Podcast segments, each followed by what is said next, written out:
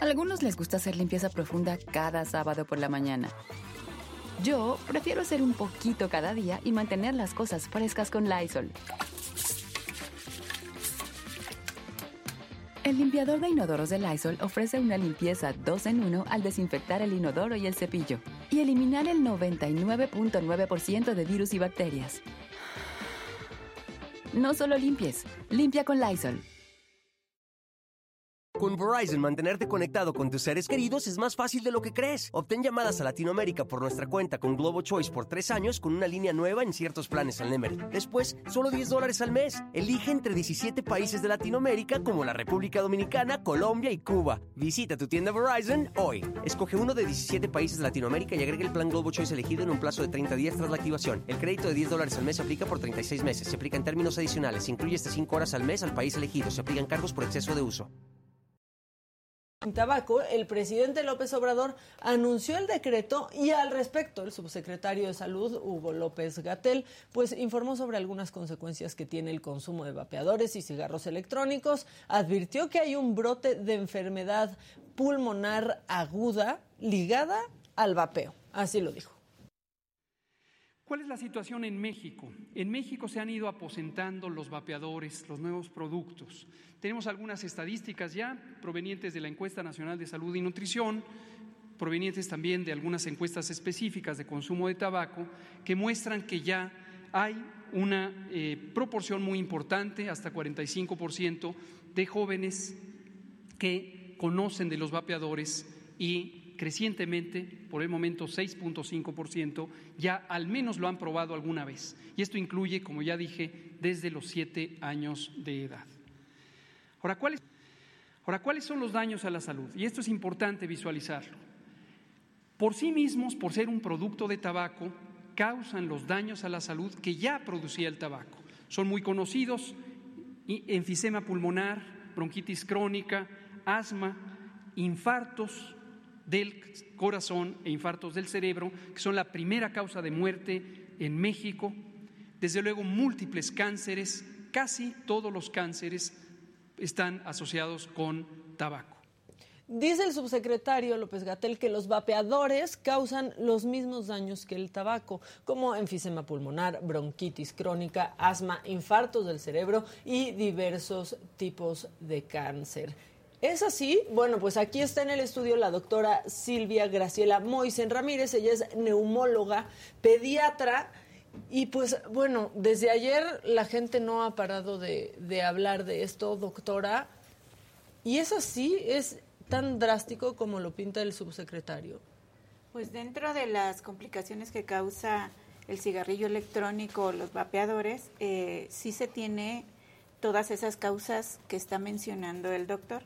Además, eh, al principio se había pensado que era como una terapia sustitutiva, pero se ha visto a lo largo del tiempo que realmente no lo es y causa complicaciones cardíacas, de cáncer, sí, respiratorias principalmente, neurológicas, eh, genitourinarias incluso, las cuales pueden eh, pues disminuir la calidad de vida de los pacientes que lleguen a consumir esto. Ahora, la gente que fuma, ¿no? O que vapea, sabe estas cosas. No es como que no sepa, no es como que piensen que es saludable, ¿no? Entonces, bueno, ahí es donde me causa ruido que se meta, ¿no? El Estado a, decidir. La gente no es como que piensa que se está comiendo una ensalada que le va a, hacer bien. Y creo que el daño del, del tabaco pues ha quedado muy claro, ¿no? Y ustedes, todos los médicos, han hecho como una gran labor en dejar claro el daño que tiene fumar o vapear. Sí, solamente de que las eh, como campañas publicitarias van principalmente contra los niños desde 10 años, 12 años y ellos realmente no tienen una información adecuada. Hay artículos que dicen cómo empezaron ellos a consumir este tipo de, de aditamentos y se dice que a veces el, un familiar se lo dio, se lo regaló, ellos trataron de comprarlo de forma aislada y entonces ellos lo empiezan a consumir sin tener la, la noción realmente del conocimiento. Ya un adulto pues claramente eh, sabe las complicaciones que podría llegar a tener, pero los niños, que es a donde va más la mercadotecnia, no. Doctora, doctora como especialista, perdón, como especialista eh, ¿está de acuerdo en lo que en la medida que se tomó ayer desde presidencia? Pues yo creo que lo principal sería educación, ¿no? Educación en las escuelas, educación en todo, porque entonces también tendríamos que quitar pues el cigarro, el alcohol, ¿no? Todas las sustancias que nos causan daño, pero eh, lo principal yo digo siempre es la educación. Yo siento que me están haciendo un intervention aquí, Sí, de hecho, Jimmy, esto es por ti. Exacto. Queremos hablar contigo. Porque, doctora, yo le iba a decir, estoy de acuerdo en lo que dices del, del marketing hacia los jóvenes, pero es lo mismo con el cigarro. De hecho, si vemos la historia de los fumadores, pues casi todos empezaron a los 13 años, 12 años, porque veían además al papá, al tío, al primo mayor fumando y pensaban que era muy cool. Yo creo que los que han fumado pues a esa edad empezaron, empezaron muy jóvenes. Sí, todas las estadísticas indican eso y tiene mucha razón. Y si la familia lo hace, pues lo siguen ellos como por imitación. En Estados Unidos, en Canadá, todavía es más común y entonces ellos lo ven eh, de una forma ya normal y entonces por eso lo, lo, inician. Yo creo que una de las problemáticas aquí es que también no está tan estudiado este cómo afecta el vaporizador, ¿no? El cigarro sí se puede ¿No estudiar está? un poco más. Pues hay diferentes. Es que a lo largo, a largo plazo todavía no hay estudios tan largos, sí, pero a corto plazo sí ya se ha visto el, los síndromes que ocasiona. Antes de que empezara la pandemia empezaron a surgir problemas como se llama EVALI, en lo cual este, se empezaron a encontrar pacientes que usaban vapeadores y hacían un síndrome eh, severo respiratorio en el cual tenían que ser intubados y más cosas. Después llega la pandemia y pues se oculta un poquito esto tanto porque no interrogamos bien a los pacientes que, que llegan, ¿sí? como por lo mismo de eh, la sustitución como de los cuadros. Pero lo que sí se ha visto es de que estos pacientes, por ejemplo con el COVID, tienen mayor predisposición pues generan aerosoles, están en contacto con más gente, ellos mismos se contagian, ¿sí? O se comparten los vapeadores, entonces también eso predispone ah, eso yo sí he visto, ¿eh? Que de pronto alguien trae y se te olvida de, ay, pásame, les digo, no. Una fiesta peor. Ajá. Exacto. ¿Por qué hacen, ¿por qué hacen eso? También los sabores, ¿no? O sea, en, en Estados Unidos han prohibido sabores como de chicle y demás cosas, porque es a los que se iban los más jóvenes, ¿no? Y hay una cantidad de sabores infinita y no sé si tú lo has hecho o no, Maquita, pero sí es como si te estuvieras comiendo un dulce. O sea, los hacen demasiado dulces. que pueden ser pues muy atractivos para los niños. Sí, eso es muy atractivo. Entonces, en base a eso, pues va todavía más la mercadotecnia. Ahora, hablando del tema de menores, ¿cuáles serían las consecuencias de un menor al estar utilizando un vapeador? Eh, si son que tienen eh, nicotina, pues los va a predisponer a que luego se hagan adictos y pueden iniciar el tabaquismo. Pero a corto plazo, eh, los pacientes que llegaron a, tener pueden llegar a tener hasta un síndrome respiratorio agudo severo, que pueden llegar a una terapia intensiva, necesitar ventilador. Eso como de los graves casos hasta la muerte. Sí. Wow. Ajá. Y también yo creo depende, eh, a veces no están tan estudiadas y tan aprobadas las sustancias que se ponen ahí. Entonces muchas son grasas y entonces también pueden hacer neumonías lipoideas, ¿sí? Pueden hacer simplemente, es una neumonía causada por grasa. Entonces, si las sustancias que están ahí son grasas, pues nos va a causar... grasa en los pulmones. Grasa en los pulmones. Es, por ejemplo, nosotros vemos muchos niños con aspiración crónica en la vía aérea, recién nacidos, lactantitos, va la leche y les causa unas neumonías severas que requieren a veces hasta ventilado. Entonces esto es como similar, va aspirando, ¿sí? La grasa y se va quedando, hagan de cuenta, pues se Cochambre ahí. Sí, exacto. Es que no está nada regulado, ¿no? O sea, la, verdad. Sí, no, los líquidos. No Justo para allá iba. Con esta prohibición, al final también lo que puedes provocar es el mercado negro. Sí. Y, y peor. y es peor, ¿no? Porque de cierta manera, entre comillas, decimos que los que ya estaban autorizados, los que ya están, pues por lo menos ya sabes qué producto viene, ¿no? Cuando es un mercado negro ya no sabes si va a ser además el mismo producto que vendían legal o ya es el producto chino o ya es el producto de donde quieras, que sea una copia y entonces son peores esos. Correcto, y las sustancias, o sea, no solamente el dispositivo, sino las sustancias que le van poniendo también va a ser más de mercado negro, van a ponerle cualquier cosa y entonces peor, no vamos a saber ni siquiera que están inhalando. Porque, a ver, uno pensaría, ¿no? Que la gente que es adicta al vaporizador, es exfumadora, ¿no? Y, en un principio la gente realmente trataba de dejar de fumar cigarros fumando vapeador, pero ahora también hay una epidemia de gente que no fumaba cigarros y se hizo adicta al vapeador, porque la verdad es que tiene el mismo porcentaje de nicotina que un cigarro. probar, ¿eh? Sí. O sea, no. fumo y dije, de pronto se antoja, pues ahí ves a la gente pero, Claro, exacto. Pero ni probarlo porque pues sí genera sí genera adicción. Están preguntando sobre este aparatito que se llama ICOS que calienta nada más el tabaco, pero que no genera combustión, doctora. Sí. Entonces, este aparato nada más lo calienta sin eh, ser realmente la combustión, pero realmente tiene carcenígenos, tiene sustancias que nos dañan el pulmón, entonces también ocasiona daño, ¿sí? En las terapias nebulizadas existen eh, tres tipos de nebulizadores, ¿sí? Uno de ellos, por ejemplo, es el ultrasónico, que calienta el medicamento. Entonces, esto va más o menos como por ahí, de que calienta la sustancia y también nos puede llegar a generar daño. Incluso hay accidentes de que se explotan y pueden llegar a tener fracturas de mandíbula, pérdida de dientes y más Porque cosas. hay una batería ahí dentro. Ajá, sí, correcto.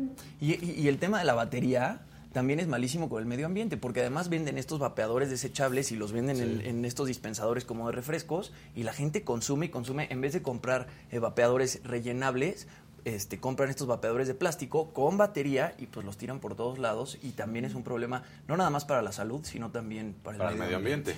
Preguntan aquí, ¿los vapeadores y nicotina causan el mismo daño? Los vapeadores y nicotina Sin nicotina. Ah, sin nicotina. Nada más la nicotina es lo que se quita, pero realmente las demás sustancias que estamos hablando, que son grasas, ajá, lo único que es que quizá no es tan adictivo. Sí, correcto no, no la tienen, pero sí causan daño. Bueno, la verdad es que aquí están diciendo es que el presidente cachó a su hijo vapeando. Ya lo, habíamos dicho, lo habíamos dicho este ayer, eh, la, verdad. Ahora, sí se han hecho, no sé si yo voy más por la regulación, porque se ha hecho con el cigarro, ¿no? Hoy los que compran una cajetilla de cigarros no se salvan de ver imágenes horribles en una en una cajetilla, ¿no? Unos pulmones podridos, una lengua negra, bebés con bajo con bajo peso al o nacer, también se ven imágenes. Eh, sí, como con sonda nasogástrica y así. Y por ahí quizás se debería de ir antes que simplemente la prohibición que va a abrir ese camino para que compres quién sabe qué, porque no lo vas a dejar de comprar, ¿no, doctora? Correcto, entonces lo mismo que decía, tanto la educación como hacer a lo mejor también campañas, ¿no? Que nos expongan, ¿sí? El daño que puede llegar a tener. A lo mejor esto que les digo, ¿no? La fractura, los dientes perdidos, ¿no? Eh, igual un ventilador, eh, los pulmones negros, más cosas, ¿no? Ahora, lo que decían también mucho en el análisis es que en Estados Unidos o en otros países no se han prohibido, pero lo que han hecho es que el nivel de impuestos a estas compañías es muy alto. Entonces, ¿cuál es la justificación del gobierno? Voy a utilizar estos impuestos para poder rehabilitar a personas que tienen este tipo de, problemas ah, debido a la adicción. Y también me puse a pensar un poco en los comerciales que hubo en su momento, ¿no? Que eran hacían muy amigable el consumo de tabaco. Me acordaba de los cigarros Boots, que además la rola es eh, pues, muy chistosa. Y bueno, pues obviamente, eh, cómo no olvidar al hombre Malboro y todo ese tipo de situaciones, ¿no? Con los siete magníficos. O sea, al final, eh, creo que había otros, otras modalidades, como quizás hacer publicidad de los daños, ¿no? Más allá de generar la prohibición, que como dijo Daniel, pues al final genera un mercado negro que va a ser incontrolable. Y va a estar más peligroso. Más peligroso. Preguntan, bueno, pues de los fumadores pasivos también con estos vapeadores. No se ha hablado mucho el daño que causa simplemente estar junto a alguien que está fumando cigarro normal. ¿Los vapeadores causan esto también a quienes estamos alrededor? También hay nicotina, hay cancerígenos que se expelen y entonces esto hace también fumadores pasivos. En los niños, ¿qué podemos tener? Pues simplemente cuadros respiratorios recurrentes, eh, si está embarazada la señora, pues va a ser el niño con bajo peso, ¿sí? Entonces, todo esto, el vapeo, el, tabaco es un proceso que causa inflamación crónica de la vía respiratoria y esto va a favorecer cualquier proceso infeccioso eh, más grave, ¿sí? A los pacientes que son asmáticos, pues predisponerles a mayores crisis, ¿sí? Y a largo plazo, pues lo mismo, Porque además los que fuman, este eh, vapeador con la nicotina en sustitución del cigarro, siguen teniendo la fatiga, siguen teniendo la tos, siguen teniendo esos síntomas que el mismo cigarro les hacía, porque no es que se haya cambiado el, producto, siguen ingiriendo la, la nicotina. Correcto. Entonces, cuando tú lo cambias por el sabor, la gente pues ahí es donde eh, a veces cree. cree que no es lo mismo, ¿no? Sí, y realmente se está causando un daño eh, muy similar, ¿sí? Incluso a veces hasta más rápido, agudo a, fatal. Porque además el, el, consumo, y tú lo podrás decir con, con, eh, con la experiencia, creo que como no sientes que estás afectando a la persona al lado, porque el cigarro pues sí genera además este olor molesto y los vapeadores pues es como un mito, digamos, la verdad es que no sucede. Entonces, pues estás aquí encerrado y estás, creo que le hacen dos, tres, cuatro y hasta cinco veces más que lo que hacían, ¿no? Claro, y lo puedes fumar en espacios cerrados, lo podrías fumar en un cine, en un restaurante, etcétera. Cuando... está reglamentado que no se haga ahí. Sí, bueno, yo he visto gente hasta en el avión a escondidas, ahí está vapeando y pues la, verdad es que sería lo mismo que estar fumando, ¿no? O sea, aunque, y no está permitido en los aviones, pero lo hacen, porque pues sí, el humo es distinto. Preguntan aquí que si los daños pulmonares pueden eh, ser al grado de ocasionar cáncer, igual que el cigarro. Sí. ¿Y de manera más veloz? Pues realmente no hay estudios a largo plazo, pero se ve que también pueden ocasionarlos. Entonces, eh, el uso del vapeador y el uso del cigarro, los dos predisponen a cáncer. Pues muy bien. Pero si tuviese que poner este, en una balanza el cigarro y el vapeador, sí es mucho más este, dañino el vapeador que el cigarro. El cigarro es más dañino porque tiene mayores sustancias cancerígenas, pero no con esto quiero decir que deben de usar vapeador. El vapeador también causa daño, ¿sí? Y este puede causar daño más rápido, ¿sí? Como que el cigarro es a mayor largo plazo y el otro es a más corto plazo. ¿Cuáles son los, síntomas iniciales? O sea, ¿cómo puedes detectar que ahora sí ya se te pasaron a fregar los pulmones? Generalmente empiezan con tos, dificultad respiratoria, sibilancias, dolor torácico, ¿sí? Disnea. Disnea es la sensación que uno tiene de que no puede respirar, ¿sí? Entonces ahorita alguien quisiera sentir eso, sí, ¿no? ¿Jimmy? A mí me pasaba Yo lo quiero dejar. Sí, sentía que, que, no, podía respirar. En ciertas posiciones, cuando dormía, igual, o sea, me, pasaba muy seguido en su momento. Bueno, pues ahí están, ¿no? Los focos rojos, los focos de alerta. Ahora bien, empiezas a sentir eso. ¿Es reversible? Es, reversible en cierto momento, ¿no? Eh, Porque, por ejemplo, si ya va a predisponer a cáncer pulmonar, pues eso va a avanzar, ¿no? Pero, por ejemplo, una bronquitis, ¿sí? O que esté exacerbándose mucho los cuadros de crisis asmáticas. Eso quitando el factor causal podemos mejorarlo y dándole un tratamiento. Ok. Bueno, la gente, miren, parece que no les toquen sus vapeadores como que sí se nos enojan, ¿eh? ¿Qué pasó? Aquí Enrique dice que la glicerina y el propelenglicol propelenglicol de consumo humano son la base líquido de los de los vapeables, ¿no? Y que ese es el, el mayor daño. Sí, tiene grasa. También dice Enrique, yo llevo 10 años vapeando y no tengo nada de lo que dice la doctora. Pues mucha gente también fuma toda pues su vida y no, le, pasa nada. Y hay gente que no ha agarrado un cigarro en la vida y tiene enfisema pulmonar. Yo sí, o algunos nada más con ser tabaco, eh, este, de tabaquismo pasivo, con eso ya tienen. Sí, que además, pues, ese va a ser el tipo de defensa siempre de los vapeadores, ¿no? O de las personas que consumen. A mí no me pasa absolutamente nada a que a ti como individuo no te suceda absolutamente nada no quiere decir que al resto no le suceda. Sí, nuestra predisposición genética también está ahí incluida. Depende de cada persona. Depende de cada persona. Pues muy bien, doctora. La verdad es que creo que es un tema que, este, híjole, yo sí les diría que pienso que debería de haber cosas que los enojen tantito más, ¿no? Que, que eso, porque al final, pues queda en, en, su decisión, ¿no? Y saben, saben los riesgos que, que implica. Sí, yo nada más diría a los niños como mayor educación para que no se inicien ellos. Sí, no pintárselos como algo cool, ¿no? Porque pareciera que de pronto se ha vuelto hasta un accesorio, ¿no? Y sabe rico. No pintárselos como, como algo, como algo así. Porque hay gente que lo usa para la ansiedad. Claro. Y sí les está sirviendo. Y quizás van a buscar alguna otra, alguna otra opción, ¿no, doctor? Sí, pues ayudarlos a deportes, actividades eh, manuales, otras cosas. Un chicle, un chicle. Hay otras sustancias a las, las que no volteamos tanto a ver como el alcohol, que son súper perjudiciales para la salud, que muere muchísima gente diario en accidentes o que le da cirrosis o etcétera, y que no se regula tampoco. Sí, es que quizá lo que decían, la, medida es, no, quizá no fue prohibir, sino más bien regular y quizá incentivar el, tema de pues cuáles son los modelos o más bien las, los daños que puede generar esto, ¿no? Para estar más conscientes. Yo creo que estoy muy de acuerdo en eso. Regular, ¿sí? Sería lo, lo ideal, así como regular todas las demás sustancias que también nos hacen daño. Sí, y hacer una campaña, ¿no? Así como, bueno, con, el, con estos sellos en, en ciertas eh, golosinas y comidas regular, que la gente esté informada, pero de eso que nos quieran prohibir, ahí ya me dan ganas hasta de vapear, sí, no vapeo, ¿no?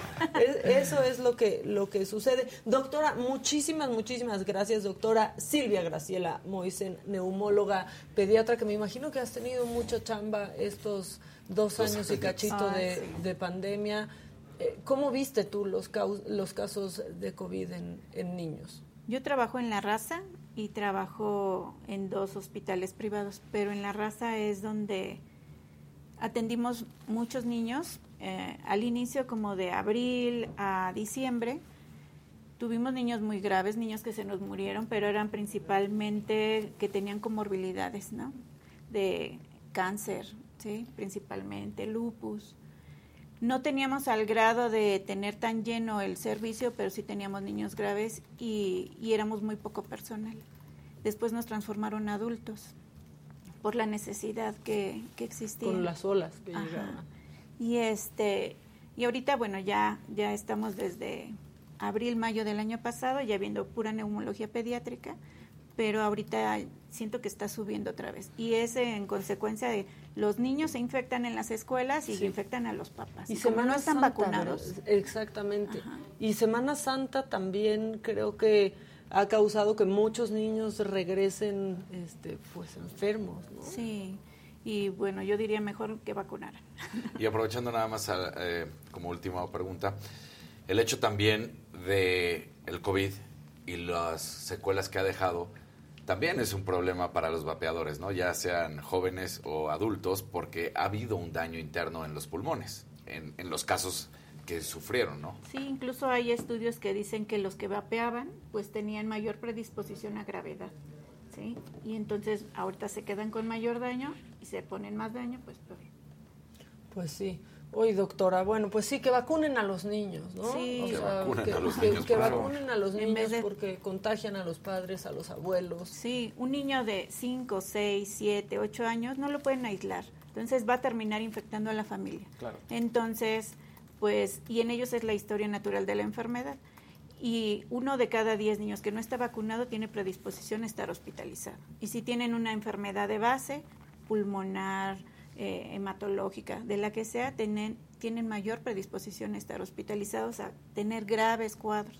Entonces, la vacunación es lo que nos hace falta en menores de 12 años. Aunque diga el doctor López Gatel que pues se mueren más niños en accidentes que por COVID, ¿no? Ajá, no. ¿Te indignó eso como doctora? Claro, que desprotegen a nuestros niños.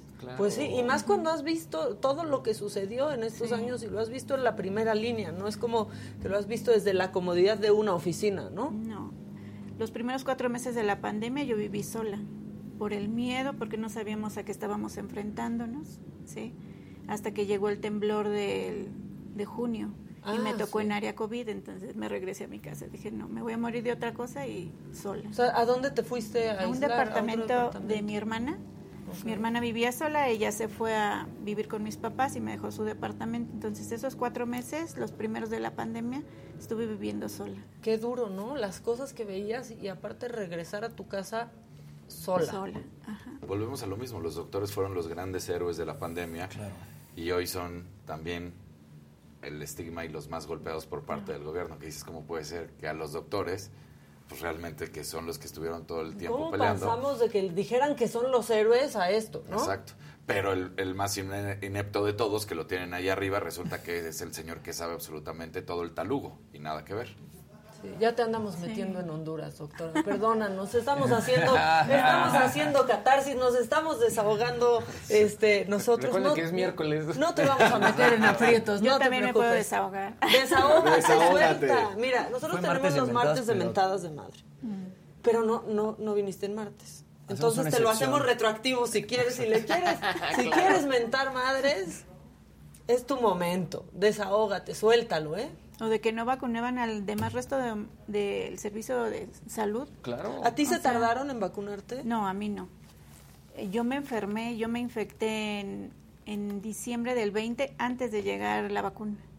Y este, pero mi esposo es médico y a él hasta mayo. Ajá, entonces varios esposos de mis compañeras fallecieron y entonces yo entré en un estrés horrible. Pues Se me caía todo el cabello y más cosas. Y, teniendo todos los conocimientos, ¿eh? O sea, teniendo todos los conocimientos, tenías ese nivel de estrés y miedo. Imagínate la gente que, que no los teníamos, ¿no? Leer, leías una cosa un día, otra cosa distinta al otro. Incluso le pasaba eso a ustedes, a los doctores. Ayer platicábamos con un doctor y decía, es que un día leía un artículo y al otro otro artículo que desmentía ah, al, anterior. O simplemente los días de aislamiento, se nos han ido cambiando. Pero bueno, eso es gracias a la vacunación. Sí. Al principio 14 días de aislamiento y ahí. Y ahora realmente 7. Sí. Pero los niños, ¿no? Los niños como no están vacunados, se tienen que quedar sus 14 días. Sí, la verdad. Y la paranoia de cuando el niño, porque también ahí se une otra cosa y aquí ya me estoy desahogando yo, pero los niños ya comenzaron a ir a la escuela. Ajá. Comienzan a ir a la escuela, de por sí se enferman siempre. O sea, la verdad, es mucho más sencillo que lleguen con mocos de la escuela y ahí otra vez la paranoia de, y es que tiene fiebre, pero y le vas a hacer la prueba y entonces la tortura del del de la prueba. exactamente. Entonces, la verdad es que si tienen a sus niños de 5 años para arriba, a, los niños que les tocó a veces un poco la presión para que se cuiden y decirles, ya sabes lo que te duele una prueba, así que mejor cuídate para que no tengamos ningún síntoma. Pero luego hay niños chiquitos que pues, no, no, ni tienen, idea, pobres. y entonces ellos quieren estar con sus amiguitos, se comparten las cosas, se abrazan. Se cambian el cubrebocas, o sea, la verdad, ya, ya no intercambian tazos como nosotros, se intercambian el cubrebocas. Ajá. Sí. Muy bien, doctora. Pues qué padre que viniste a platicar con nosotros. Muchas gracias. Qué bueno que te echaste tu mentada, aunque sea, aunque sea miércoles, y creo que la verdad tienes absoluta, absoluta razón en eso. Y te esperamos pronto para seguir hablando de estos temas. Y si quieres venir un, martes, un martes y mentarle la madre a alguien más, eres bienvenida. Muchas gracias. Muchas gracias, doctora. Pues ahí está. y ahora, eh, este, bueno, pues eh, como él me lo dijo, Adela, le hacemos caso a nuestro público. Aunque luego digan que no, siempre les hacemos caso. Ayer Jonathan Padilla, pues sí, fue a donde lo mandaron, al restaurante de las ensaladas César en Tijuana y preparó una nota al respecto. Ven como si los escuchamos y de paso, pues ya se no viene el Jonathan, ¿no? lo tenemos bien alimentado, ¿cómo le ha cambiado la vida? Como estás viendo, estamos en el restaurante Caesar en Tijuana, en Baja California, y aquí, aquí fue donde se creó, se pensó y se sazonó la ensalada César. Pique, y califiquen. Las salas del restaurante Caesars en Tijuana, Baja California, aún guardan la esencia del perfume y el sazón de la original e inigualable ensalada César. Y quien no conoce su historia está condenado a repetirla. La, la ensalada tuvo varias etapas, ¿no? y fue cambiando un poquito su, tema y sus ingredientes. Hasta que, fin, hasta que fin de este, a fin de cuentas se logró tener lo que es este, la, la, receta auténtica, que es la que ahorita estamos manejando nosotros como Grupo Plasencia. nosotros tratamos de hacer y hemos logrado es mantener exactamente la receta como se creó. Que la verdad es una receta que todo el mundo conoce a nivel mundial, aunque todo el mundo la hace diferente, este, pero nosotros mantenemos la original. Desde 1928 distintas manos han preparado este manjar para cientos de paladares. La creación del italiano Cesar Scardini ha pasado generación tras generación para saciar el antojo internacional y mexicano. Bueno, y pues aquí tenemos a los primeros que vamos a entrevistar aquí para la saga. Amiga, ¿cómo te llamas? Hola, buenas tardes, me llamo María. ¿De dónde vienes? Sabes que este antojo de la ensalada César viene desde Los Ángeles. Si uno viene a Tijuana y no llega a César, no viniste a Tijuana. El vivo dijo, quiero una ensalada y le dije, ahorita vámonos, rápido. Y bueno, llegamos aquí a tomar una bonita tarde en el restaurante y nos la estamos pasando muy chido. Bueno, Adela, vamos a ver cómo prepara la ensalada César y a probarla a ver si es cierto que está muy rica. Solo unos minutos bastan para deleitarse la pupila con el preparado de este festín. Bueno, aquí le vamos a hacer lo que es la preparación de la ensalada César. Vamos a agregar lo que es un poco de anchoas, ajo fresco, un poco de mostaza Dijon, pimienta fresca, un poco de salsa inglesa, será lo que es la yema de un huevo y por último le agregamos un poco de limón. Ahora ya le vamos a mezclar todos los ingredientes, vamos a agregar un poco de aceite de oliva, ahora le agregamos lo que es un poco de queso parmesano, vamos a agregar lo que es la lechuga y ya está terminada. Este lugar está lleno de magia y cocina. El aroma de la comida representa el 100% de la gastronomía tijuanense y del estilo único para prepararla. No cabe la menor duda que nuestras vidas no están en manos de los dioses, sino en manos de nuestros cocineros. Y en estas mesas nadie se aburre durante la primera hora. La ensalada César es una poesía en plato fuerte. Adela, y en efecto, el único lugar que tiene el sazón perfecto para preparar la ensalada César está aquí en Tijuana, en Baja California, y se llama César Restaurant. Regresamos al estudio. Eso, el antojó. pegándole al viático, pero ya siento que llega, lleva una semana ahí, no lo culpo, está en mi tierra, llegas, no te quieres. Sí. Esa es la verdad. Jonathan Padilla oficial. pique y califique, dice Jonathan. Es nuestro orgullo, esa es la cantera de la saga Personas. Exacto. Bueno, eh, ¿quién quiere? ¿Quién la quiere? Bueno, pues a ver, todavía no tenemos veredicto final en Ay. este caso de Amber Heard y Johnny Depp. bueno. Todo mundo lo está esperando. El jurado ayer justamente delibera durante siete horas, sumando nueve horas en total. El viernes deliberaron dos horas. El lunes no, no deliberaron por ser Memorial Day. Y bueno, van a retomar la deliberación el día de hoy en el Tribunal de Circuito del Condado de Fairfax. Y bueno, ayer es que hay muchos temas, ¿no? Primero tienen que revisar muchas pruebas y además pues como que el jurado no está entendiendo bien cómo tiene que deliberar. Ayer este jurado, conformado por siete personas, le pregunta a la jueza Peñas Karate cómo debían interpretar el título del artículo de opinión del Washington Post por el que se genera esta demanda por difamación. Sí, como a que ya no entiende si el jurado dice, entonces que estoy calificando el artículo o, estoy calificando la difamación o qué estoy calificando, ¿no? Particularmente en esto, ellos, a ellos les preguntaron si el titular es verdadero o falso. El titular de este artículo de opinión es Yo levanté la voz acerca de la violencia sexual y me enfrenté a la ira de nuestra cultura. Eso tiene que cambiar. Este- la duda del jurado es si deberían responder a la pregunta tomando en cuenta solamente el titular o el contenido completo de este artículo de opinión. La jueza contesta que solamente debían tomar en cuenta la afirmación del Ajá. titular. Esto me lo explicó un poquito Ilan Katz porque la verdad es que, pues si el jurado no entiende, uno menos, ¿no? Ella en ese momento pues no se enfrentaba a la ira de- del público, ¿no? Cuando presenta ese titular, pues todavía ni siquiera había generado la ira del público. Ahorita podrías pensar que, pues sí, la gente ya... Igual y en ese momento ni la gente había reaccionado sí, pero- hasta que más bien es Disney y los demás que dicen, ah, caray, y son los que cortan a, a Johnny. Igual y ella había pasado, eh, quiero decirlo entre comillas, desapercibida, ¿no? O sea, escribió un artículo y de repente dice Disney Aguas y... No, yo no creo que eso pueda pasar desapercibido No, en esta época. No, sí. es la presión Una- social. Sí, Completamente no, se, ve- se ven no. movidos por la presión social. Pero si no, no harían. pero lo Es que de es que no simple. hubo Como lo de Aquaman. Como lo de Aquaman, Como lo de tal Aquaman. cual. Pero lo que es que no hubo tanta social. fuerza en ese momento, no se hizo tanto ruido. Se hizo, se hizo ruido porque cortaban a Johnny Depp, Pero fue creciendo no tanto porque por lo de ella. tal cual, la queja de las Qué de- mal, ¿no? del movimiento Sí, Claro. es que ella se sube a esa ola y por eso es que se hace el boss y empieza a crecer la, la- la viralidad de esto. Ahora, el equipo legal de Johnny le pide también a la jueza que le diga al jurado que tienen que ignorar la porción del argumento final, una porción del argumento final de los abogados de Amber. Justamente esta parte en la que hacen alusión al movimiento Me Too, en donde el abogado dice, levántense por las víctimas de abuso doméstico que sufren en silencio en todos lados. Justamente él hablaba, ¿no?, de que ahora las víctimas les van a creer menos, que cuántas pruebas tienen que presentar para que realmente les crean.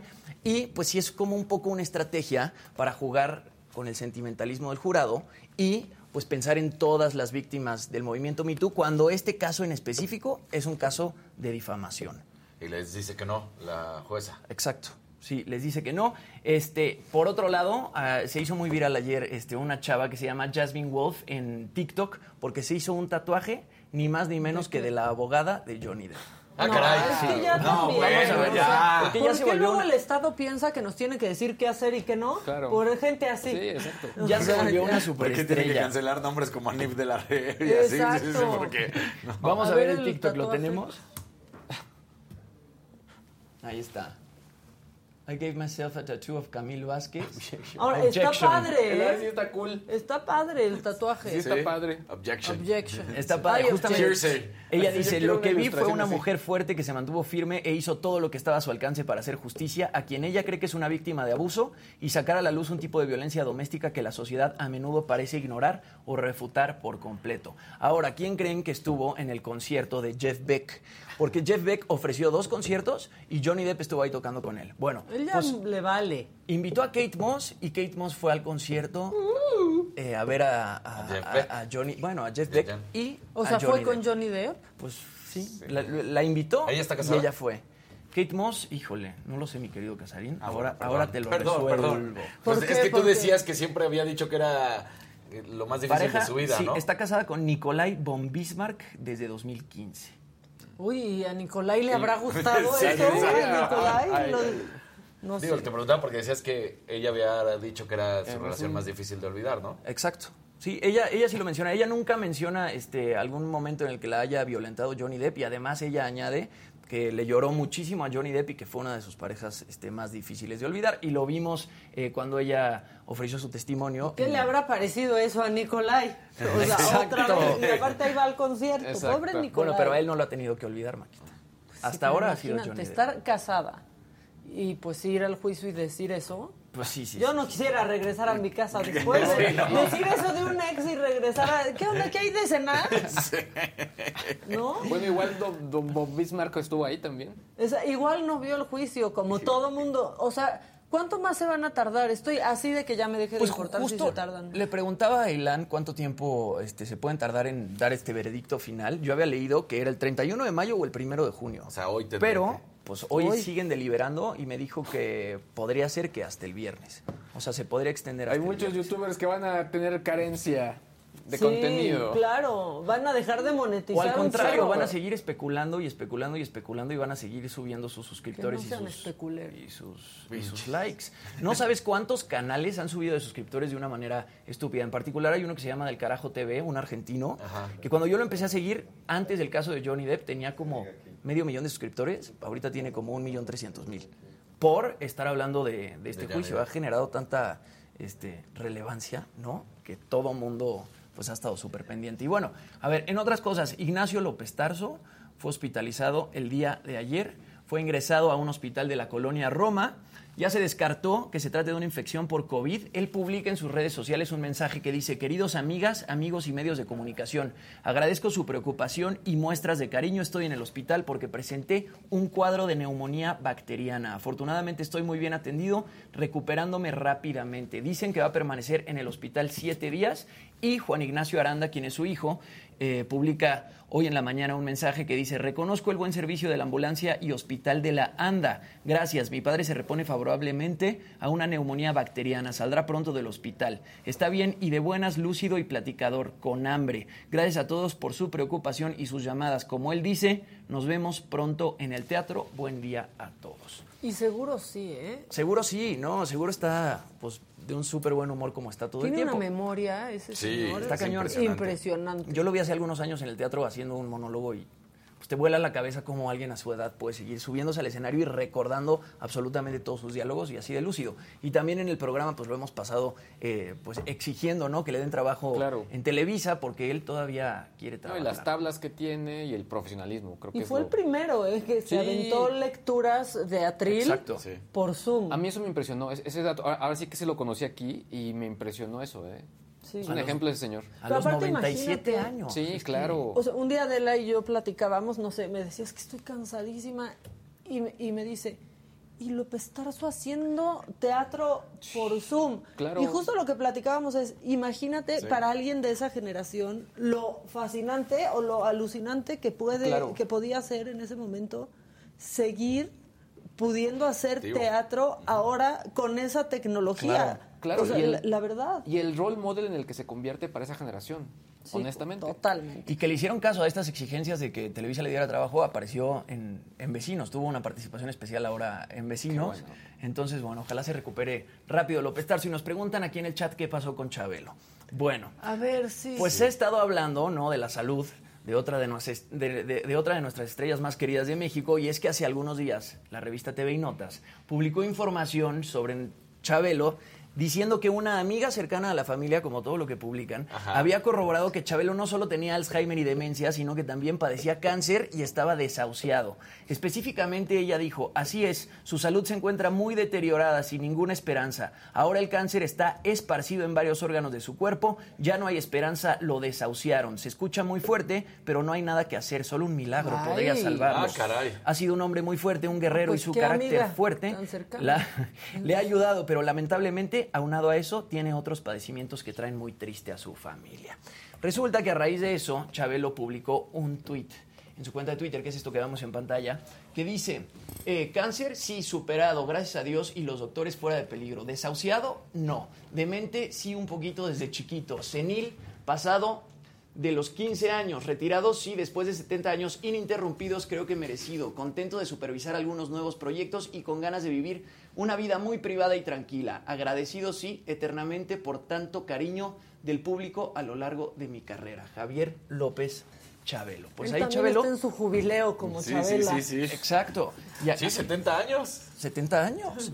y aclarando, pues que tuvo cáncer en algún momento, pero que lo superó pues no tiene Alzheimer, tampoco demencia, entonces todo bien con Chabelo. Van a sacar una serie animada pronto y se especula y se habla de que posiblemente hagan una bioserie. Este, de se hablaba de tres proyectos, ¿no? De Chabelo era la estación animada, la bioserie y creo que algo incluso él ya podría participar, ¿no? Haciendo live action. Entonces, pues bueno. ¿Ustedes no tuvieron el muñequito de Chabelo? Sí. Yo ¿Tú no? Yo no. no, porque eras muy FIFA, pero... No, no, no.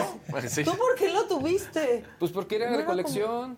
Sí, lo tuviste por nerd, porque ya estabas oh, grande. Claro, obvio. No, o sea, ya más mayor. Y tenía un cinturoncito aquí con un botón. Y entonces le picabas y decía... ¿Qué pasó, mi chavo? ¿Quieres ser mi cuate? ¿Qué pasó, cuate? Era mi juguete favorito y en el pie traía la firma de Chabelo. Ah, qué cool. Ya quién sabe dónde quedó. ¿Era de colección? Pues sí, ya ahorita pues ya, pues ya, imagínate conseguirlo. Bueno, en Mercado Libre seguramente, ahí.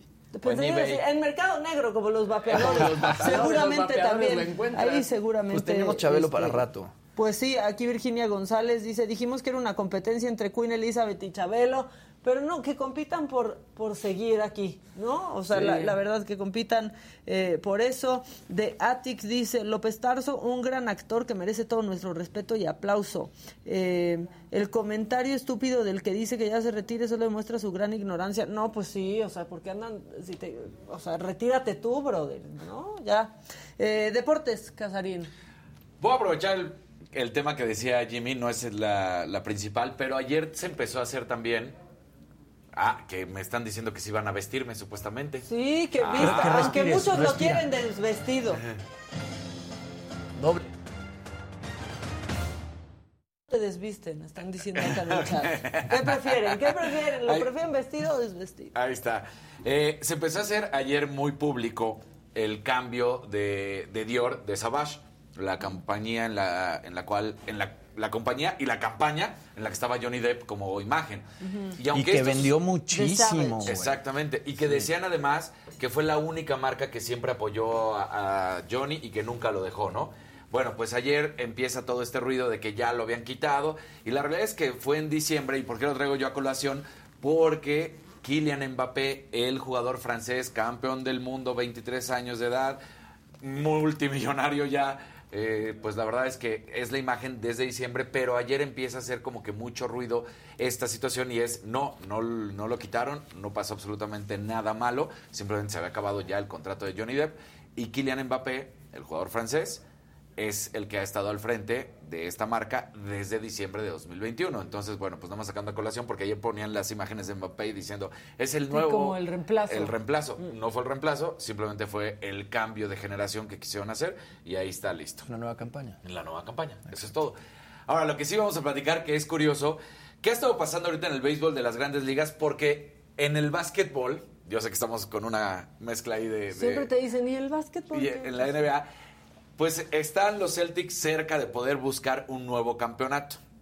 Entonces, los Boston Red Sox tienen una cábala desde el 2020 en el que, pues el momento ya lo sabemos que estaba pasando el mundo, más ellos que no estaban bien, pues curiosamente empezaron a pegar home runs y subían al que pegaba el home run al carrito de lavandería. El carrito de lavandería que está ahí donde el dog out, donde habían todas las playas. Entonces, cuando uno pegaba un home run, lo subían al carrito y entonces pasaba entre todos, aplausos, abrazos y todos felices, ¿no? Entonces decían, bueno, pues es para tratar de apoyarnos, para tratar de demostrar que somos un equipo que está junto y que queremos seguir avanzando. Esto sigue hasta la fecha, ¿no? Se sigue haciendo. Pero la nueva cábala que están mostrando y en apoyo al equipo de los Celtics de Boston es salir con la playera de Celtics. Entonces así están saliendo los jugadores del béisbol de, los Boston Red Sox a cuando van a los partidos o cuando va a haber partido, entonces salen ahora del Fenway Park con la playera de Celtics, apoyando a Boston y tratando de, de hacer que todo sea pues en favor. Y como esto pues me pareció divertido de las cábalas, dije, bueno, vamos a ver algunas otras cábalas que han hecho los jugadores que siempre más emblemáticas, algunas históricas, otras no tanto. Por ejemplo, LeBron James, antes de cada partido todos han visto, si vieron de hecho la nueva de Space Jam, este o si alguna vez han visto, pues agarra polvo y lo avienta al aire, siempre. Esa es la cábala que hace LeBron James. Así es lo que él hace, agarra el polvo para las para las manos y lo avienta. Exacto. Entonces se ve padrísimo. Eh, las imágenes se ven. Sí, se ve bien padre. o está vapeando. LeBron James. Entonces, eso hace LeBron James. En el Mundial de Francia 98, el defensa Fabián Berté, no, besaba siempre Laurent Blanc, el defensa Laurent Blanc, besaba siempre la cabeza pelona de Fabián Barté. Entonces, esto era lo que hacía. Y al final, bueno, pues fueron campeones en ese, en, ese mundial. Y pues ahí está la imagen de cuando ya tenían el trofeo, ¿no? De la Copa del Mundo. En la Fórmula 1, uno que igual y no muchos sabían, Michael Schumacher utilizaba y pedía siempre un número impar. Él creía que los números impares eran lo que pues lo ayudaba con su buena suerte. Y entonces, de hecho, cuando sale de Ferrari y luego se pasa a Mercedes, bueno, pues ahí llegó pidiendo el número 13 cuando le habían asignado el número 4. Entonces, pues el siete veces campeón, ahí estaba con su número siempre impar. Uno que igual y todos recuerdan, pero no sabían por qué, la cinta roja de Julio César Chávez, la que ponía en la cabeza. como Juanito. Exactamente. Bueno, la historia de esta es, eh, bueno, que Julio César le habían dicho que previo a la pelea contra Edwin Rosario, en la cual pues ganó, le dijeron que la mamá de su, oponente, lo estaba embrujando. Entonces dijo, para que no me caigan malas vibras y nada, ¿cuál cinta roja en la muñeca? Cinta roja, pero en la cabeza para que todo quede perfecto. Y entonces, pues de ahí se quedó y siempre utilizaba esta cinta roja con la cual aparecía. Michael Jordan, una que creo que muchos saben, siguió utilizando los shorts de Carolina del Norte, la universidad en la que él jugaba, en su etapa. Y de hecho, pues ahí se alcanzan a ver cómo los traía abajo de los shorts de los Bulls. O sea, él jugaba con, con los shorts de Carolina del Norte. O sea, era, Abajo. Ajá, exactamente, era su cábala. Eh, Roger Federer, el tenista, uno de los mejores tenistas de la historia, bueno, pues utiliza el número 8 prácticamente en todo lo que tiene que ver con él. ¿Por qué? Porque eh, pues su fecha de nacimiento es el 8 de agosto de 1981 y entonces siempre trata, antes de arrancar un partido, hacer en el calentamiento 8 haces seguidos. Entonces, pues es, es, son cábalas que hoy a la fecha, y bueno, podemos buscar en todos los jugadores, entrenadores, la corbata de dragón que utilizaba la Volpe, y así nos podemos ir en diferentes. Sí, o sea, nos podemos ir en diferentes deportes, en diferentes jugadores, diferentes atletas, y vamos a ver siempre qué tiene, ¿no? Y profesiones, o sea, los actores en teatro. Uy, a un actor le dices mucha suerte en vez de mucha mierda, y es como de no me digas mucha suerte. ¿No? Exactamente. O sea, que la, la, explicación del mucha mierda a mí me, me encanta y era porque pues en, en, otra época que hubiera mucha mierda fuera de un teatro quería decir que fue mucha gente porque iban en carreta o iban a caballo. Entonces de ahí se dice mucha mierda. Porque es diferente al, al, en inglés que es break a leg. Exactamente. ¿No? Aquí les dice rómpete una pierna y también te dicen, no, mira, no, no, quisiera. quisiera, no quisiera. Exacto, se lo toma muy, pero muy en serio. Jimmy, están diciendo que hables de que BTS fue a la Casa Blanca. Ahorita lo, Ahorita va a agarrar ese. Ahorita lo mencionamos de una vez. A ver, los chicos de Eso, BTS. Oh. Saca la casa, demuestra. Ahí les va. Justamente acudieron ayer a la Casa Blanca a platicar con Joe Biden sobre estos crímenes de odio contra la comunidad asiática en Estados Unidos. Ellos dicen, estamos devastados por la reciente oleada de crímenes de odio, incluidos aquellos contra los estadounidenses de origen asiático. Nos gustaría aprovechar la oportunidad para levantar la voz y decir que aquí estamos. Biden justamente recibe a la banda de K-pop para concluir los eventos del mes de la herencia asiático-americana en la Casa Blanca.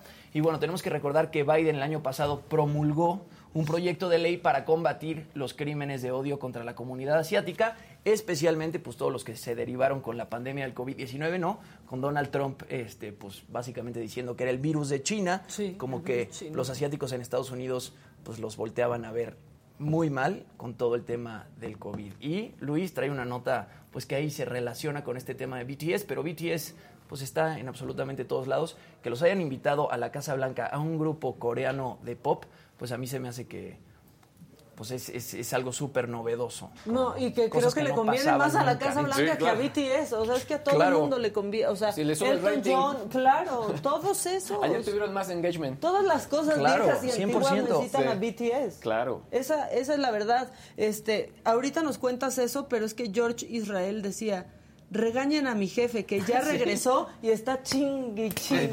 chingui. Ponle el programa, George. George. ¿Cómo se llama el jefe? Ahorita le mandamos un regaño. ¿Qué? Eso no es nada. Eso no es nada. Eso no es nada. Chale. Eso Pero ahora sí, ya. Bueno, tú, ahorita, más adelante, ahorita aquí, bueno, vamos a platicar de qué, de justo odio en redes sociales, nuevos autos y también eh, aplicaciones. Les digo bien.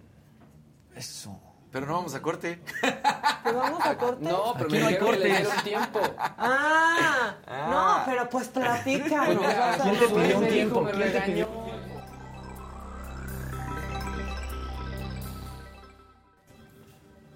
Gente, ahorita, muy buenos días. Ahora Es sí. miércoles, semana dije, gentes bonitas. Anda haciendo. No, no anda nada de gente bonita. Nada, ya gente pónganse bonita. gente bonita en el, en el chat. Oigan, después y aprovechando porque luego a- a-. Adela me, me- me lo pide, pero a ver, recuerden que ahí abajito hay un signo como de un billetito que pueden ustedes utilizar en este momento para qué? Para apoyarnos con cómo con el super chat. Si es un color más cálido nos apoyan más, pero todo todo vale para que podamos ir adelante. Y si ustedes están viendo este video o este programa en repetición, pueden hacerlo con el super gracias. Igual van a encontrar el mismo logo y nos van a poder apoyar. Les tenemos en este momento 1100 likes, likes, likes. Likes, Likes, likes. queremos no muchos más tener. likes, ¿no? Queremos likes, queremos más likes, así que pues de menos unos 5 mil el día de hoy, a eso le tiramos. Venga. Y bueno, hablando de crímenes de odio y lo que puede pasar, eh, pues sí, ya les había comentado que se estrenó el viernes pasado la nueva serie de Obi-Wan Kenobi en Disney Plus. Y uno de los personajes principales, eh, que en este caso representa a Reba eh, Sevander, eh, pues bueno, la verdad es que empezó a sufrir pues muchos acos- acosos y pues mucha presión en redes sociales. La actriz se llama Moses Ingram y sí, ella juega un papel importante dentro de la, de la serie. Su, su papel va a ser como, pues sí, muy antagónico con respecto al que representa Iwan McGregor, pero empezó a sufrir mucho acoso en redes. Eh, de hecho, ella hace un video donde dice, hay cientos de estos mensajes racistas, nadie puede hacer nada al respecto, nadie puede hacer nada para que eh, pues pare ese odio, pero lo que me molesta es que exista la sensación de que, eh, que debería quedarme callada y tomarlo como inevitable, y no lo voy a hacer. ¿Por qué lo menciona? Porque justo hubo una especie de guiño eh, antes donde le decían que esto podría pasar. Eh, incluso en un medio, el agente Lucasfilm dijo, esto es algo que desafortunadamente probablemente sucederá, pero estamos aquí para ayudarte, eh, puedes informarnos cuando suceda. Eh, ya la gente de Disney también se ha, se, se ha, pues digamos que demostrado el apoyo hacia Moses y bueno, la gente de Star Wars ha dicho que están felices de que ella forme parte de la familia de Star Wars. Hay que recordar que esto no es nuevo, creo que en esto, en este caso, sí se me hace muy desagradable por parte del fandom de Star Wars porque eh, John Boyega ha sufrido de esto y Kaylee Marie Truss también ha sufrido de esto, ambos personajes de la última trilogía de Star Wars y la verdad Por es que... gente que se cree las películas. No, y que se Yo creen las también. películas y que se cree como los que tienen que marcar lo que es bueno o malo para el mundo. O sea, en general, eh, digo, viene una próxima serie también protagonizada por Diego Luna. Y espero que él no sufra también de este tipo de acoso porque al final pues va a ser un personaje de Star Wars y en este caso latino, mexicano. No sé, creo que esto, eh, ayer platicaba con, con gente del equipo y decíamos, estamos viendo en un mundo que, o sea, ¿por qué estamos viendo estas cosas? O sea, tan retrógradas y que teóricamente ya les habíamos dado la vuelta. Además, si veías juegos, hay un juego de de Xbox o de PlayStation de justamente Star Wars, donde ahí está el personaje. Claro. O sea, no, no es que se andan inventando cosas y sale una mujer de raza negra porque es el personaje, y tú lo estás viendo. Entonces, que estén atacando por tarugadas de esa manera, dices, como bien lo mencionaste, retrógradas, estúpidas, así muy, de fácil. Muy mal esto que esté pasando, realmente muy, muy triste. Eh, pues como todas estas series han sufrido críticas eh, con respecto a si está buena, si está mal, etc. Eso está bien. Eso está bien porque están dando de qué hablar y eso es, eso es importante, ¿no? O sea, te puede aplica para el chat también. Claro. Aplica para el chat. Aplica para el chat, pero bueno. Y bueno, eh, pasando a otra plataforma de streaming, Netflix, en primer lugar, anunciaron que pues Stranger Things pues no le fue tan mal como decían que le estaba yendo a, sobre todo a los críticos. Alcanzó en su primer fin de semana 286.79 millones de horas vistas y se ubica como la serie más importante de Netflix en su lanzamiento. Entonces, eh, de esta manera supera a Bridgerton, que ellos en su segunda temporada alcanzaron 193 millones de horas vistas. Sin embargo, esto no fue suficiente, sobre todo porque también se liberó un informe diciendo cómo iban los resultados de las pruebas que está haciendo eh, Netflix en algunos países con respecto al tema de las cuentas compartidas. Que nos ha hecho enojar muchísimo. Estás muy enojado. Estoy muy, enojada, con las cuentas de Netflix. Digo, yo no lo no comparto, creo que mi Netflix con con nadie, pero sí lo tengo en distintos dispositivos. Y es que un poco lo que ellos dicen es que en general la gente del estudio dice que se ha vuelto un desastre. ¿Por qué? Porque en primer lugar Netflix ya dice que tu cuenta no debe compartirse con personas que no sean miembros de tu hogar. Y además, en sus términos y, condiciones, define ya lo que ellos consideran hogar, que tendría que ser personas con las que vive un suscriptor. En Perú ya empezaron a decir, bueno, tienes una persona que no vive en tu casa, eh, si tú nos pagas, en este caso, 41 pesos peruanos, puedes tener estas personas que estén lejos de tu hogar y viendo el contenido de la misma cuenta con su propio perfil. Pero esto lo único que está haciendo, y la misma autoridad de pues, derechos al consumidor en Perú está diciendo, se está volviendo un caos. Porque la gente no entiende, porque incluso hay usuarios a los que este mensaje o esta petición de Netflix no ha aparecido.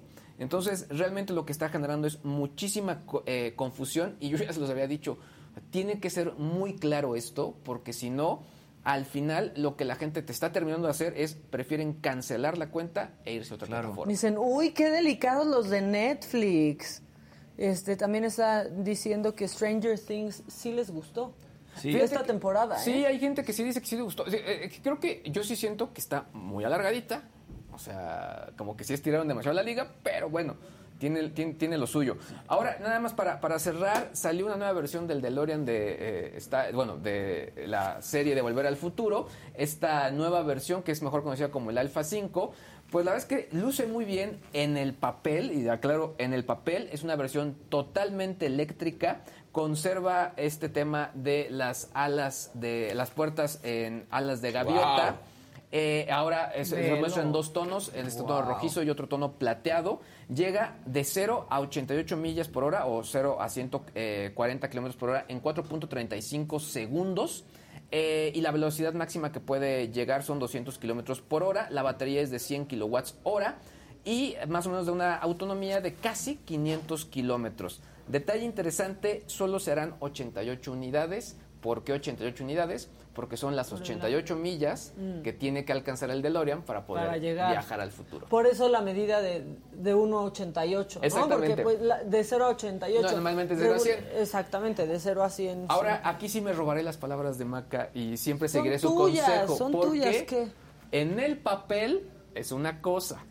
Falta que lleguen y que se hagan las pruebas reales con los expertos, etcétera. Ah, sí, eso nunca lo crean. Nunca, nunca, nunca. Punto del 0 a 100, o sea, ok.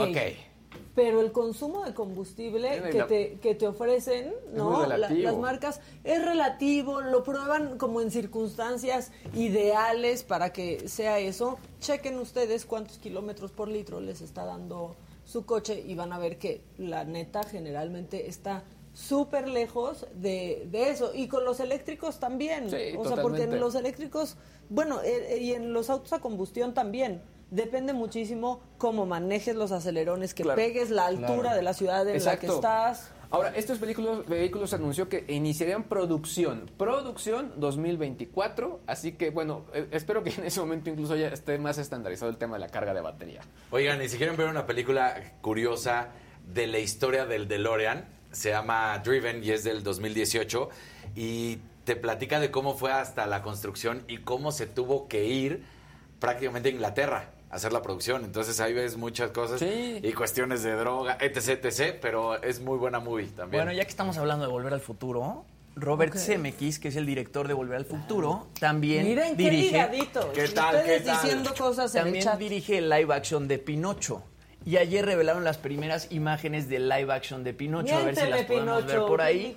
Ni más ni menos que con Tom Hanks como Yepeto, que la verdad es que se ve increíble. ¿Quién es ella?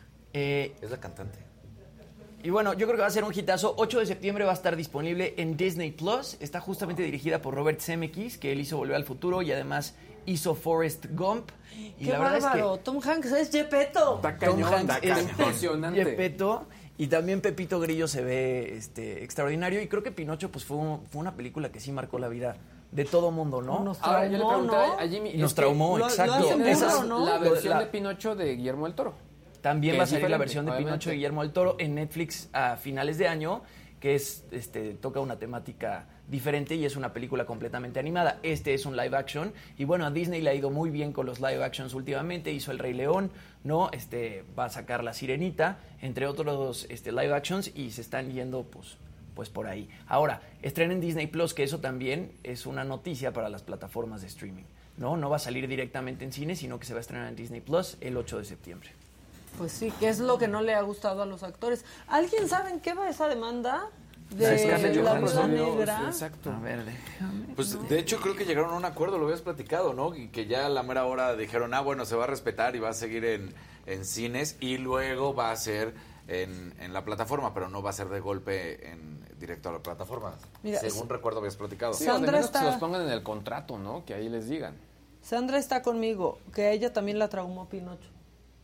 Pues es que sí, la, película cuando la ves chiquito de pronto es como, sí, ¿por qué se convirtió en burro? ¿Por qué no es un niño de verdad? La parte de la ballena, etcétera, todas las partes Lo molestaban porque era un niño amaderado.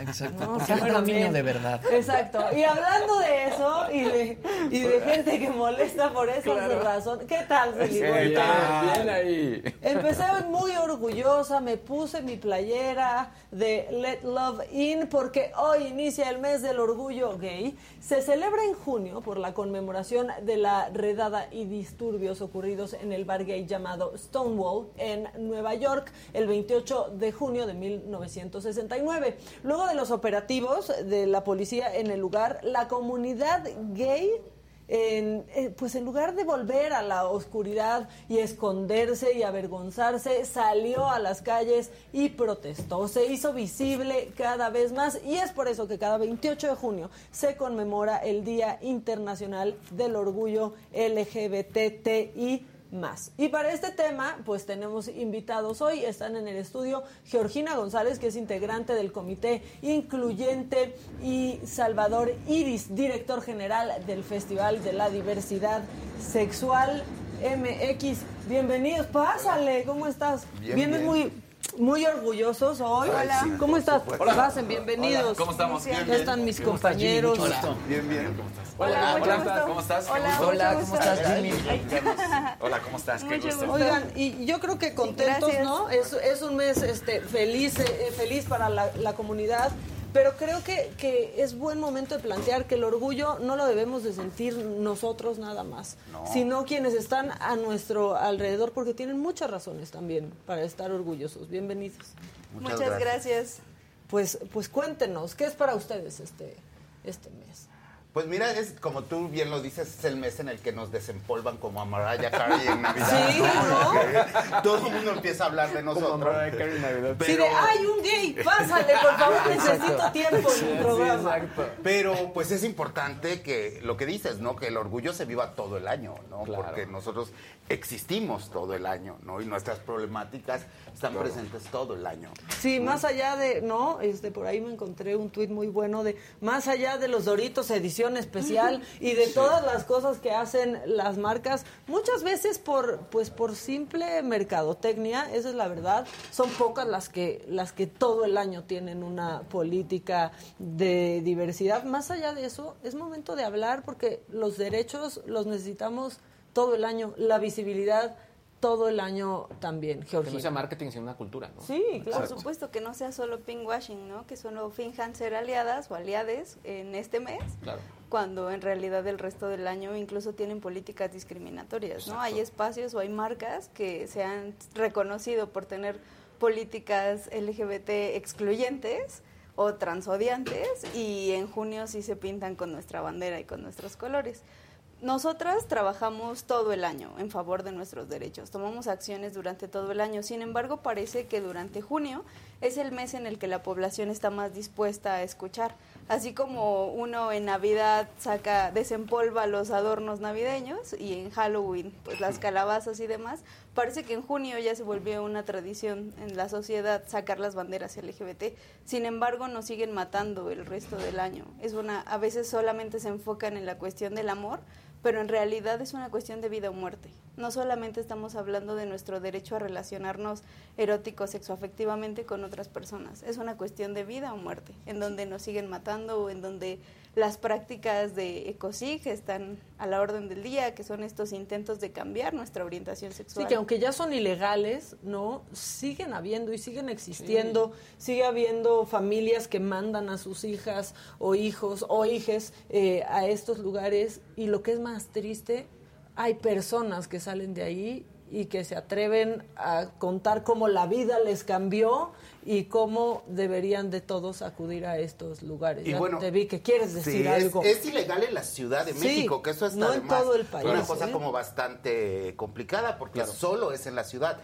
hay estados, hay estados donde todavía se siguen permitiendo este tipo de prácticas que en realidad son un abuso a los derechos humanos de las personas. Bueno, no hay una tipificación como tal en el resto de los estados, sin embargo se puede proceder por otras vías, como la privación de la libertad, por incluso cosas más graves ¿no? Como secuestro, exactamente.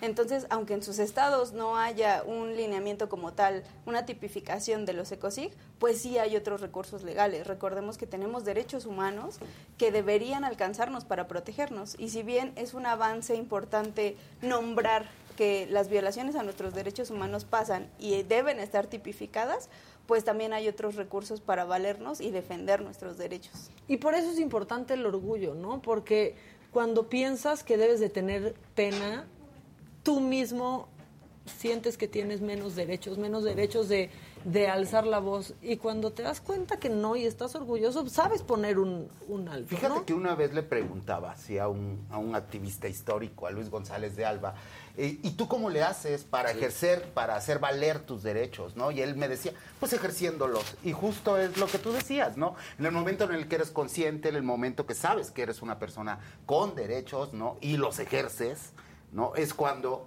vale la pena este orgullo, ¿no? Y, pero también hay que considerar que no todos a veces podemos ejercerlos porque no porque queramos. Luego existe como una crítica, ¿no? De, pero es que todos deberíamos de pedir por nuestros derechos o hacer. Hay gente que no puede, ¿no? Que no puede por otras que no tiene las herramientas. Que no tiene las herramientas. Déjate el conocimiento, como ahorita lo dijiste, ¿no? Qué bueno que hay leyes y que a lo mejor si no puedes por una, puedes por otra y lo puedes hacer. Pero hay gente que a lo mejor vive en espacios hostiles donde hasta su vida está en peligro, ¿no? Y no lo hace justo por eso. Y creo que junio es el pretexto ideal justo por este desempolve que hay para reflexionar sobre ese tipo de cosas. La, verdad es que sí, es que, mira, yo, yo lo, he dicho muchas veces, para ciertas personas, y me incluyo, podría ser muy fácil no decir nada. Desde el privilegio que tenemos, desde el privilegio que tenemos de hacer lo que se nos da la gana, trabajar en donde, en donde queremos y simplemente seguir adelante y decir, yo no tengo nada que decir. Pero hay gente que no tiene ese privilegio y que el simple hecho de que alguien salga en una cámara y diga algo les cambia les cambia la vida y no, no es exagerado aunque aunque suene así. Hay gente que no tiene ese privilegio. Suena como too much, ¿no? Así de que les cambia la vida. Pero es real, yo me acuerdo, yo de chavito, pues yo, yo vengo de provincia, ¿no? Y yo de chavito sí sentía de Veracruz. De Veracruz. Yo de Coatzacoalcos, Veracruz, todavía más. Más recalcitrante, sí. Entonces sentía, pues que era la única persona, ¿no? La única persona en el mundo, ¿no? Que era homosexual. No, y entonces lo que dice Maca es de que veas en la tele o que veas en los medios que una persona lo dice, de alguna manera te hace sentir acompañado, te hace sentir de verdad. Yo sé que en estos tiempos hay gente que cree que eso no es importante, pero sí es muy importante. La representación ha, ha cambiado muchísimo, ¿no? Y cada vez hay más representación. En los últimos años han sido buenísimos para la comunidad LGBT. Sí, hay mucha visibilidad ahorita, pero fíjate que hay un truco. Hay mucho odio, ¿eh? Hay mucho odio también. incluso ahorita en el chat. Sí, claro, incluso ahorita en el chat hay gente que se atreve a decir, nos matan a todos, no por ser de cierta forma. No, ¿qué crees? A una persona transexual sí la matan por el simple hecho de ser transexual. Claro. también se habla de que las mujeres lesbianas sufrimos menos violencia cuando en realidad cargamos una doble estigma. Una por ser mujeres y otras por ser parte de la población LGBT. Pertenecemos a dos de las poblaciones más violentadas y más discriminadas del país. Entonces, en realidad no es que suframos menos violencia, es que estamos tan invisibilizadas que ni siquiera se pone sobre la mesa nuestras necesidades y las violencias que enfrentamos. Ni siquiera se le pone atención a eso. ¿Qué decías? Sí, que en este momento, desde que ustedes obviamente eh, están apoyando y, viendo todo, todo el movimiento y toda esta, esta situación, ¿qué tanto sí ha avanzado? Y qué es lo que falta para, para que obviamente pues, lleguemos a un, a un mejor puerto?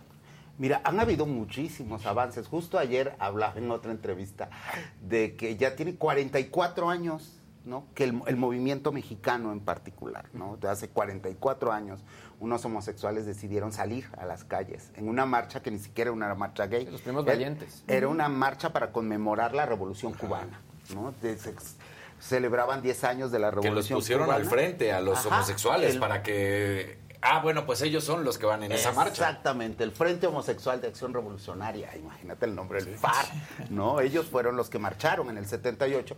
Y bueno, justo ayer hablaba con uno de ellos también y decíamos, y les preguntaba, ¿cómo has visto? ¿Qué cambios has visto? Y dice, pues obviamente sí, hay leyes, no hay programas, hay políticas públicas, ¿no? Pero creo que el cambio más importante todavía no se ha dado, que es justo el cambio de conciencias, ¿no? El cambio de actitudes de la gente. Justo como lo decía, ve los comentarios, todavía hay gente que sigue creyendo que, el comunismo y la homosexualidad tienen que ver, que la homosexualidad es una enfermedad, ¿no? Cuando la OMS ya la sacó de las enfermedades de O que por hablar de eso se les va a ocurrir, pues si no es un vape. Claro, o sea, no, no, no, por hablar del tema se les va a antojar a nadie. De hecho, si nos damos cuenta y lo que decían hace un momento cuando iniciábamos que no sea solo marketing, y lo vemos en el punto de los deportes, la verdad es que eh, ya sea fútbol, ya sea tenis, ya sea béisbol, ya sea americano, los jugadores o las jugadoras que han salido a decir somos homosexuales, somos lesbianas, es muy pequeño. Es muy pequeño el número, pero eso sí, por parte de los deportes o de las eh, marcas deportivas, siempre hacen la campaña, ¿no? Que ahora vamos a sacar los tacos de colores con la bandera, o que ahora vamos a utilizar el jersey con los números atrás con la bandera, y eso. Pero, ¿cuántos futbolistas son contados? Con ambas manos. Y hasta ahí, ¿cuántos tenistas o mujeres tenistas? Exactamente lo mismo. O sea, que salgan y que demuestren su preferencia sexual son muy pocos. Y hay un número altísimo realmente. Pero otra vez voy a lo que les decía. O sea, ¿cuántos... Porque uno podría criticar también y decir, es que no lo hacen, pero ¿cuántos no lo hacen a lo mejor porque no pueden? Claro, es, es, muy fácil Tienen miedo de perder. Es muy fácil decir, sal del closet pero lo que realmente nos concierne, en lugar de incitar, es crear condiciones para que las personas se sientan libres y seguras para salir del closet. Claro. Es desde la sociedad hacer un cambio radical para que ya nadie tenga que habitar ningún closet. Es bien fácil decir, sal de ahí. Exacto. Deja de construirlo. sí, a ver, y, no se puede desclosetar, ¿no? Uno no puede andar no, desclosetar es un delito. Sí, exactamente, que a la gente le gusta mucho hacer eso también. Pero, ¿no creen que hay profesiones en donde se vuelva hasta un servicio social. Pues es que... la, verdad, o sea, yo no concibo dedicarme a la comunicación y ocultar una parte tan importante de mi vida porque sé eh, lo que, pues la repercusión que eso puede tener en una comunidad que ha sido tan marginada. Por supuesto, hay personas que se pronuncian como parte de las poblaciones LGBT y transforman vidas al ser un referente, al ser alguien que se atreve y que puede dar ese paso hacia adelante, hacia su libertad individual y personal, y van a inspirar personas y eso ya es un cambio en el planeta. Pero hay personas que no pueden darse eso por un montón de construcciones diferentes. Cuando creces en un ambiente en el que te hacen pensar que estás mal y que eres incorrecta y que debes sentir vergüenza y que incluso desarrollas cierto autodesprecio, y es difícil quitártelo de encima. Sí, sí, y difícil conseguir tener orgullo. Exactamente. ¿Cuál fue tu caso, por ejemplo? Pues el orgullo, dicen que el orgullo es una respuesta política a un mundo que nos educa bajo la vergüenza. Realmente yo tuve mucha suerte en cuanto a mi mamá, que en cuanto le dije, dijo, no pasa nada, es exactamente tan normal como que a tu hermano le gustan las mujeres, o sea, no tiene nada de malo. No no eres no estás mal, no estás enferma y si alguien te dice que sí, aléjate de esas personas. Sin embargo, crecí en un ambiente homofóbico porque el planeta es un ambiente LGBTI fóbico, es misógino y súper lesbofóbico. Entonces, los referentes en el cine, en la televisión, pues eran nocivos en cuanto a las lesbianas. Yo no sé, no no alcanzo a, meditar. Sí, en, ya también, yo no manejo tráiler, por ejemplo, y si me andan diciendo que dónde dejaste tu tráiler. No, yo tengo una camionetita. O sea, no, eh, así, así pasa. Uno de mis primeros referentes lésbicos en el cine es la película Monster. O sea, imagínate, qué brutal y qué triste. Ah, la de Charlize Theron, claro. Exactamente. Entonces, cómo narran nuestras vivencias y nuestras historias también es muy injusto y te va creando ciertos, eh, ciertos miedos y ciertos estigmas hacia la población en la que crees que cabes. Pues sí. Por cierto, yo tengo muy pocas camisas de cuadros, ¿eh? Para que tampoco, para que tampoco digan, te veo con ganas, este, de decir, de decir algo. Tú tienes muchas muy, y, qué bueno, ¿no? Y es válido, ¿no? O sea, creo que entender que dentro de la también podemos reírnos, ¿no? Al respecto. Claro. Por supuesto, nosotras. Exactamente. no, y, e incluirlo quizás en la sociedad, pero depende el, no, depende el acercamiento y el contexto. El contexto lo es, lo es absolutamente todo, Salvador, ¿no? Sí, el contexto es muy importante porque justo como lo decía, no tenemos referentes positivos, o no teníamos, como lo dices, de cinco años para acá, bueno, se ha abierto ya, ha cambiado mucho, pero antes no existían referentes positivos para nosotros, nosotras o nosotres, como nos queramos llamar. Y todo lo que veíamos era esto, ¿no? Historias donde si eras gay te iba muy mal, te iban a matar, te ibas a suicidar, ¿no? Y todo. O caricaturas, ¿no? O sea, cuando digo caricaturas eran eh, imágenes que se burlaban de, cómo somos, ¿no? Estereotipadas y todo. Y entonces creo que la idea de construir referentes que nos hagan sentir bien y que nos hagan sentir identificados y que muestren toda esta diversidad, sí, Sí, las lesbianas que usan camisas de cuadros y las que y no hay unas también. que usan tacones, ¿no? Exactamente, y, las que no también, exactamente, ¿no? Y los gays que nos encanta la jotería y a los que no también. Y los que hacen deporte. Y, los que hacen deporte. Hay que respetar, ¿no? Todo. Qué fragilidad A de ver, por ejemplo, ¿Qué le diría? Los osos, los osos. Este, saludos al Nichos Bar. Así es que tengo un amigo que de ahí no sale. Este, ¿Qué le dirían, por ejemplo, a alguien como Mario Alberto que dice, a ver, solo tienen los mismos derechos que todos, pero ya quieren trato especial y más que otros, y eso no, porque ahora los heteros somos los malditos.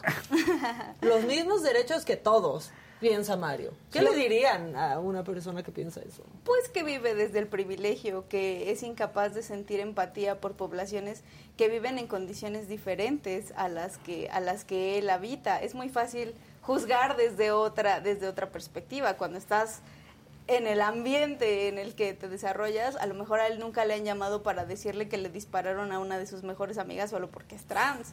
Cuando vives ese tipo de violencias y cuando las enfrentas día a día, pues entonces reconoces que sí hay condiciones diferenciadas y que por lo tanto es importante legislar en favor de ciertas poblaciones que han sido históricamente vulneradas. Es que el tema de la comunidad trans, o sea, lo que están sufriendo en este momento es horrible. Tengo una muy buena amiga en la comunidad y me cuenta lo que está viviendo y es de no creerse. ¿Y cómo han decidido mejor no hablar de ciertos temas, no subirse a ciertas cosas? porque ya saben la violencia que, que viene detrás, ¿no? Justo es lo que le diría a esta persona, ¿no? O sea, que creo que cuando estás en el privilegio no notas lo que pasa a tu alrededor, no tan simple. Yo le diría, a ver cuántas personas de nuestros colectivos pueden llegar libremente a su oficina y poner la foto de su pareja o con su pareja en el o ir a un evento de la oficina. Ir a un evento de la oficina de la mano de su pareja, ¿no?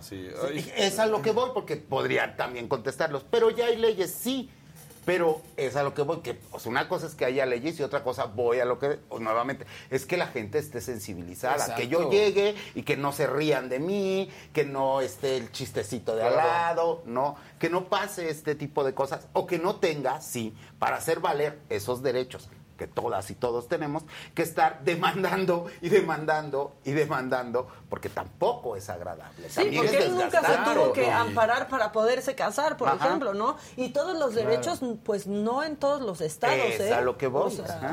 eso es justamente lo que buscamos, todos los derechos para todas las personas, que podamos encontrar una igualdad sustantiva en la que ya no sea necesario que haya leyes específicas que regulen la convivencia para que podamos vivir en paz. Nosotros también queremos lo mismo que todas las personas, paz, bienestar, un trabajo estable, salud emocional, salud física, salud mental. Sin embargo, las condiciones sociales que se presentan pues nos obligan a exigir derechos específicos para poder alcanzar esta paz. Hablamos de esta ciudad, pero justamente hace, si no me equivoco, mes y medio, dos meses, una, una pareja de mujeres lesbianas estaba en la Condesa, no, no era la Condesa, era en la zona rosa, esperando para que le den su comida y pasa una mamá con su hijo y le da un, un zape, ¿no se acuerdan de ese video? Y tú dices, ¿qué te pasa? O sea, respeta. Y además, pues ellas no tratan de entrar a la violencia porque saben que puede ser mucho peor la situación a la cual se y desenvuelve. en Tijuana, el lesbofeminicidio en el que asesinaron a dos mujeres este, que eran una pareja que tenían un hijo, o creo que me parece que tenían una hija y un hijo, y la violencia con la que fueron asesinadas fue brutal y aún así la fiscalía se atrevió a decir que no fue un crimen de odio, que no fue por lesbofobia. La violencia era clarísima y aún así se fue, fue negado el, el delito, lo que pasó, que, que fue porque eran lesbianas. También es por eso que desde el Comité Incluyete este año decidimos impulsar que uno de nuestros ejes de trabajo sea un alto a la violencia que enfrentamos las mujeres de la diversidad, el visibilizarlas. Y de forma histórica se invita a que las mujeres de la diversidad encabecemos la marcha de este año, que seamos el primer... Ya me dijeron, ya supe, ya supe, eso está padrísimo. Exactamente, nunca ha pasado. Históricamente las mujeres de la diversidad siempre hemos estado ahí y siempre hemos estado presentes y siempre hemos puesto el cuerpo y siempre hemos estado en el pie de la lucha pero en cuanto se otorgan derechos hemos sido relegadas. Por eso hay tan poca, más bien no hay políticas públicas que establezcan estrictamente beneficios para las lesbianas o para las bisexuales. O se nos mete en el combo de las poblaciones LGBT que solo atienden a hombres gays, o se nos mete en el combo de las mujeres cuyas políticas están sesgadas por la heterosexualidad y la heteronorma. Entonces, no nos atienden ni en un lado ni en otro. En, un país, Yo les quería preguntar, en un país machista como el nuestro, eh, ¿ustedes ven más odio, por ejemplo, a una mujer lesbiana y que las agreden mucho más que a un hombre, utilizando tus palabras que decías hace rato, que le gusta la jotería, que es más amanerado? O sea, ¿agreden más cuando son mujeres lesbianas o agreden por igual sin importar si es hombre, si es mujer, pero el hecho de que sean homosexuales hace que haya más agresión? Mira, desgraciadamente no hay datos que nos ayuden a reflejar estas realidades. La lesbofobia y la homofobia también a veces contribuyen a que se escondan nuestras vivencias y nuestras realidades. O sea, nos asesinan en los espacios públicos, pero las familias o el mismo gobierno o los mismos protocolos esconden nuestra orientación sexual. Que no se diga que era lesbiana, que no se diga que era gay, que no se diga de tal forma. A veces para rastrear los crímenes de odio es necesario buscar en los periódicos cómo nos narran y en los hombres ponen este mujer muy eh, digo hombre muy femenino este hombre o de las mujeres trans hablan como hombre con vestido y entonces ya se va trazando como una ruta acerca de ah claro eso fue un transfeminicidio ah esto fue un crimen de odio. Pero con las lesbianas a veces es mucho más complicado porque cada vez la, la, feminidad y la masculinidad están más desdibujadas y la androginia es cada vez más común.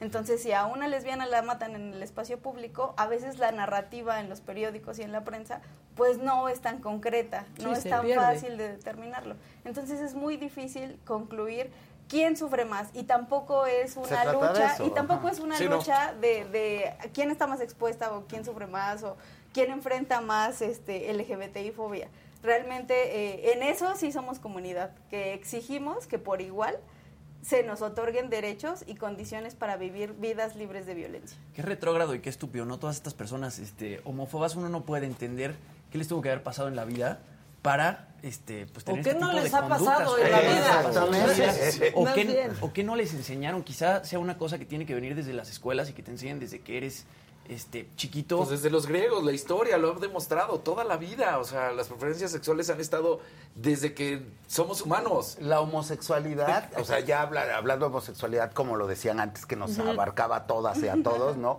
Ha estado presente en la historia de la humanidad desde siempre, ¿no? O sea, no, no es que los alienígenas vinieron y nos trajeron, Sí, no, la generación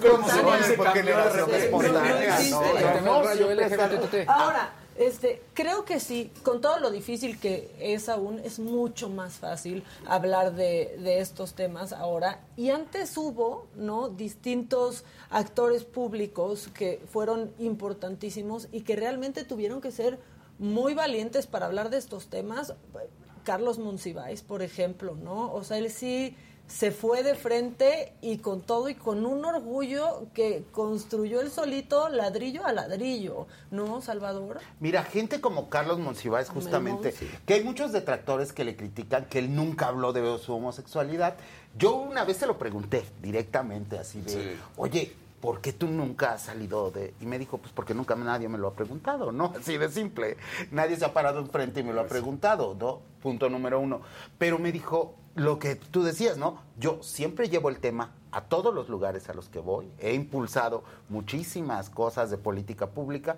Y me acuerdo que se lo, además se lo pregunté en un bar y me dijo, ¿y en dónde estamos? pues en un me dijo, ay, no traigo lentes, gorra ni nada, ¿qué tenían que hacer? Claro. Creo que se le exige justo también a ciertos personajes, ¿no? Que vayan como saliendo. Y a veces no es necesario, a veces sus acciones hablan por sí solas, ¿no? Gente como Nancy Cárdenas, ¿no? la fundadora del movimiento. Justo pensaba un poco en lo que decías ahorita de lo de la violencia de las mujeres. Creo que una violencia que han sufrido las mujeres lesbianas es el desdibujado, ¿no? Eh, en México el movimiento, a diferencia de Stonewall o de otros movimientos, se le debe a las mujeres lesbianas. Fueron las primeras que se organizaron y nunca se habla de ellas. ¿no? Siempre se les desdibuja. Creo que esa es otra violencia ahí. Históricamente se habla mucho de Monsi, pero no se menciona a Nancy Cárdenas, que incluso fue la primera mujer, o la primera persona, aparte de las poblaciones LGBT, que en televisión abierta dijo que es lesbiana. Cuando la palabra lesbiana no se podía decir en televisión. Sí, bueno, cuando hay lesbianas que les dices esa palabra y sienten que las estás insultando y es como, pues, no. Sí, la lesbofobia interiorizada también forma parte de nuestras historias.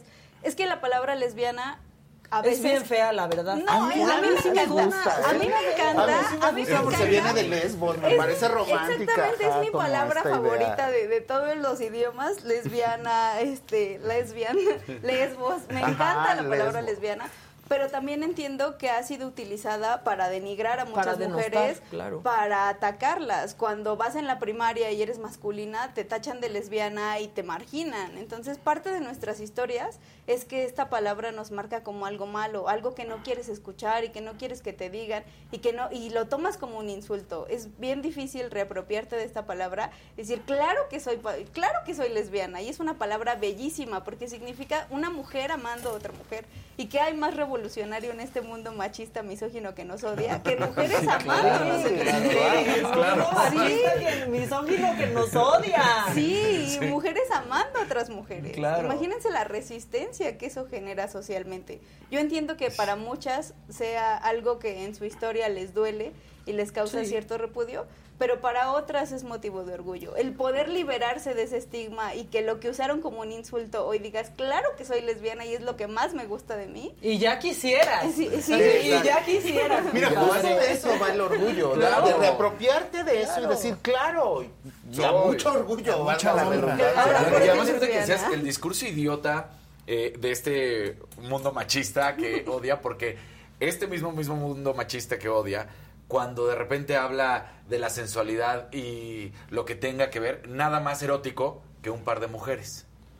¿no? Es Entonces, que es, la forma es, donde, es, donde siempre viene esa mentalidad, ¿no? De decir, ah, es que un par de mujeres, y en vez de platícame de la persona es, no, ¿y cómo es? Y, dices, güey, ¿qué te pasa? ¿No? O sea, eso no es. Es que es la forma en la que el machismo nos puede utilizar. es como de, híjole, es que yo no le gusto, no le intereso. Ah, claro, sexualizo sus prácticas sexuales. es que tiene que ver con lo que decías hace rato de la inclusión, ¿no? Te, tiene un juego muy perverso la inclusión luego, porque es eso de, sí te acepto, sí, pero el pero, o sea, cuando hay un pero no acepta. es decir, sí, pero bajo mis condiciones. O sea, te acepto como yo te quiero ver. En el caso de las mujeres es, ay, claro, porque qué cachondo ver a dos mujeres. Que Pero fuera de eso, tus problemas, si te matan, si te... eso ya no me importa. No, porque eso ya es muy personal. eso, ya es pedir derechos especiales. ya quieren todo, de verdad. Oye, ¿y qué tal luego los que dicen como, yo no tengo nada en contra de los gays, hasta tengo amigos? ¿No? Como si fuéramos mascotas tazos, o sea, o sea, yo puedo opinar porque mira, tengo a mi amigo y entonces mi credencial que me permite opinar. o los que empiezan diciendo de yo vengo a aclarar que soy heterosexual, pero apoyo. Sí. Y entonces es de, y entonces como, ¿por qué me tienes que aclarar que eres claro, heterosexual? Sí, sí, sí, Cuando aceptamos aliados, ¿no? Ajá, si ser homosexual o lesbiana para ti no es un problema, entonces pues no, tendría que ser un problema que pensara en lo que fuera de ti. ¿O qué tal los hombres que se sienten guapísimos e irresistibles y dicen, yo no tengo nada en contra de los gays, pero que no me tiren la onda? Como, güey, perdón, pero no, de, de, no, va por ahí. O de yo no voy a ningún bar gay porque, porque pues me van a tirar la onda, ¿no? Ah, te la pasas poca madre. Me encanta, me encanta el análisis misógino de esas narrativas, porque les molesta ser tratados como tratan a las mujeres. Ajá. Claro. Los hombres que sí, claro, es increíble. No más que no me tiren la onda. ¿No? Híjole, es que sí, es, es, que, mira, y por ejemplo, ¿no? La gente está poniendo cosas eh, positivas en su mayoría, pero alguien pone noticieros ANR, que espero que no seas un noticiero real, porque pone cosas como, esto se llama adoctrinamiento, romantizan la pedofilia. ¿En qué momento estamos hablando de eso. Lo que sí es adoctrinamiento es la heterosexualidad obligatoria. El obligarnos a creer que la, la, heteronorma, exactamente, pero la heterosexualidad obligatoria que nos la meten desde antes de nacer, o sea, apenas sale en el ultrasonido que tienes vulva o que tienes pene y ya te casaron con alguna persona del sexo No, y ya, te, te compraron cosas de cierto color. Exactamente, eso sí es un adoctrinamiento, el que te obliguen a intentar caber en una caja en la que a lo mejor no te va a quedar y limita un montón nuestro potencial para poder indagar acerca de nuestras realidades personales. Nos construyen antes de permitirnos construirnos a nosotras y a nosotros mismos. Ahora, sobre este tema en el chat también están enganchadísimos con el tema del lenguaje inclusivo. ¿no? Que a mucha gente le encabrona, ¿no? Que alguien este pues tenga otro pronombre o quiera que le digan Leo, etcétera. Este, ¿qué opinan ustedes al respecto de eso? Yo me acuerdo que ya no estoy tan jovencita. Yo me acuerdo que cuando iba en la universidad empezaban a hablar de las y los y la gente se enojaba muchísimo. Sí, de, y ahora tienen que aclarar las. Ahora tienen que aclarar las y los. Yo hago un símil con eso, ¿no? El lenguaje cambia, porque el mundo cambia, ¿no? Y el lenguaje se tiene que ir adaptando a estos cambios. Claro. Y por otro lado, creo que es un terror tremendo a la diferencia. Cualquier cosa que suene diferente antes de investigarlo incluso, ya le decimos, ay, a ver, es que no debe ser así. Yo creo que la idea es reconocer la eh, diferencia. Históricamente el lenguaje se ha ido adaptando a, los tiempos. Eso es, algo muy natural en las lenguas. Ahora, es muy fácil, ¿no? O sea, no te gusta el lenguaje inclusivo. No lo uses. No, pidas que se refieran a ti con eh, otro pronombre, usa, tienes la suerte, ¿no? De que te identificas con uno que ya existe y no tienes que luchar contra, contra eso. No se pide que, que, se cambie todo, porque eso también en los medios de comunicación a mí me ha impactado muchísimo, que digo, no puede ser que no lo entiendan. O sea, no puede ser que haya colegas que no entiendan y que entonces ya digan, ah, entonces tengo que decir la tase no, idiota, no, tienes que no, no tienes que decir la tase, pero si una persona te, pide que te refieras a ella de cierta manera, hazle caso. Yo me llamo María del Carmen, me caga que me digan Maca, quiero que me digan Maca. ¿Voy a pelear contra eso? No. Y no va a cambiar el mundo. Ni va a haber un Big Bang porque te refieras a una persona como te está pidiendo que te refieras. Pero para hacerlo primero tendría que destruir un prejuicio.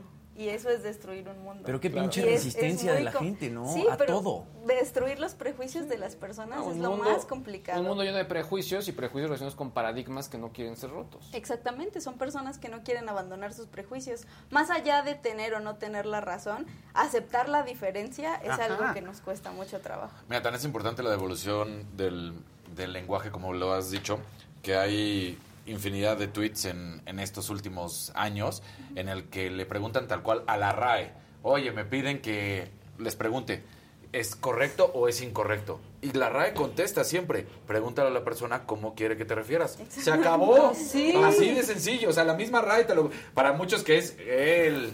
Acabas de decir una palabra que es, creo, el claro ejemplo. Tweet. ¿Hace cuántos años no usábamos esa palabra? ¿no? Tuitear no, esas palabras no se ha agregado al diccionario de la Y ahora, si ya la Real Academia de la Lengua Española, que es una de las instituciones más anticuadas que existe, se atreve a poner esas respuestas, ya ustedes dejen de pelear contra eso. No lo usen, no les gusta, no, no lo usen, no les gusta el matrimonio entre personas del mismo sexo, no se casen con su compadre, ¿no? O sea, no, ni ya. Es simple. O sea, está, yo creo que está sencillo. Bueno, este es el mes. ¿Qué planes hay eh, desde sus trincheras para este mes? Bueno, yo colaboro en una organización que se llama Jóvenes por una Salud Integral AC, eh, pero también soy parte del comité Incluyete. Y desde el comité, pues está la organización de la marcha, que como ya les había dicho, uno de los principales ejes es eh, un alto a las violencias que enfrentamos las mujeres de la diversidad. Eh, incluso se lanzó el cartel eh, hace poco, no sé si lo tengan por ahí. Eh, véanlo este, en, nuestras redes de la marcha también lo podrán encontrar. Ahorita les digo las redes. Eh, ahí vamos a subir el, el programa que se va a tener en, en Zócalo. bueno, ¿no? O sea, yo ya sé de unos buenos conciertos en el Zócalo. bueno, en realidad, en realidad desde el comité Incluyete no hemos liberado ningún artista, no sea. ah, pero Maca ya sabe. Ah, pero yo ya sé. o sea, pero yo ya sé.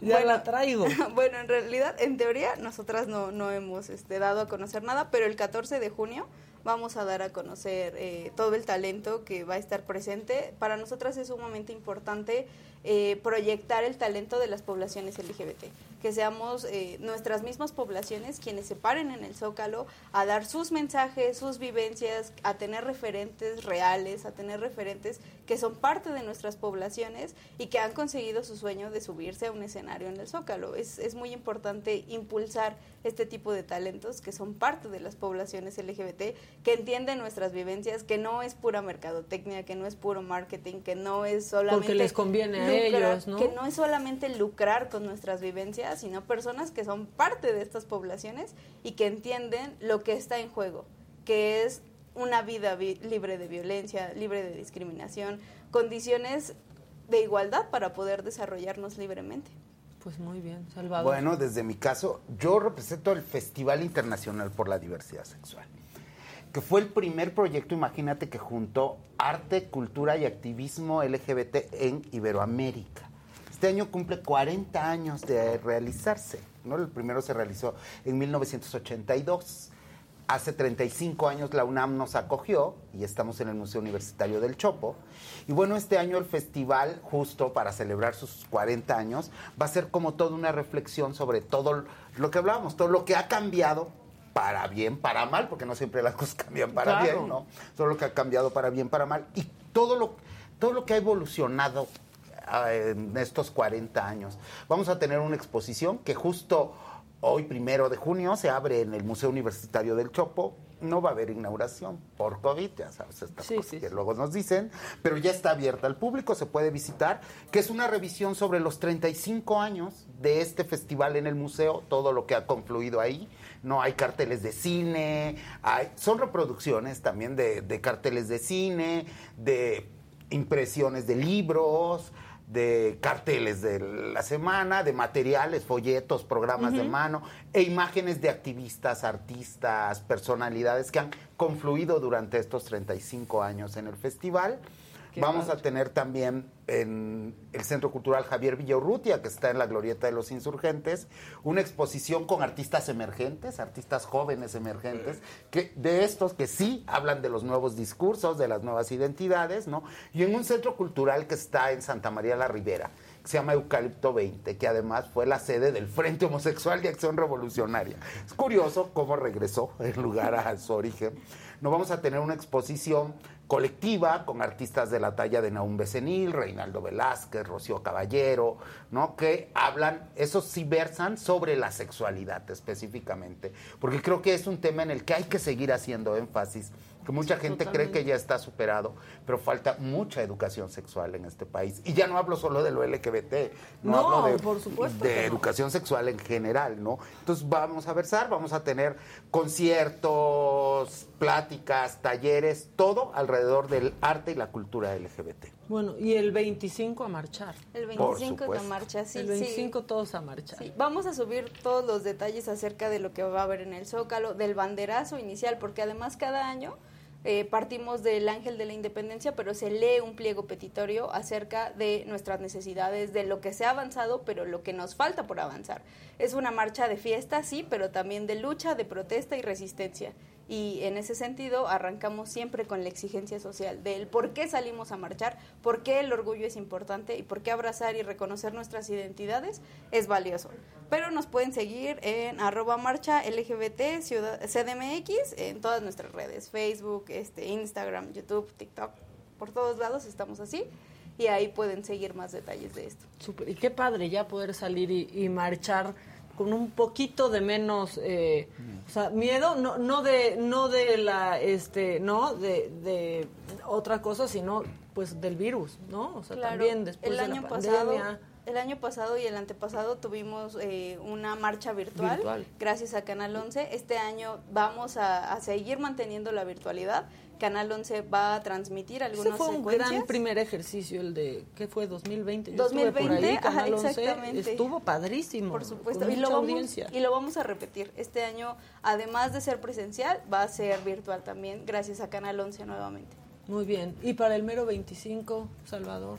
Bueno, nosotros concluimos el festival el 24 de junio Va a ir a marchar a gusto el 25. Exactamente. Con un proyecto increíble que justo lo implementamos en 2019, pero igual, pues por pandemia, dos, tuvimos dos años sin hacerlo, que se llama Noche con Orgullo porque nos dimos cuenta que como el 80% de la población que viene a la marcha, que son un montón, ¿no?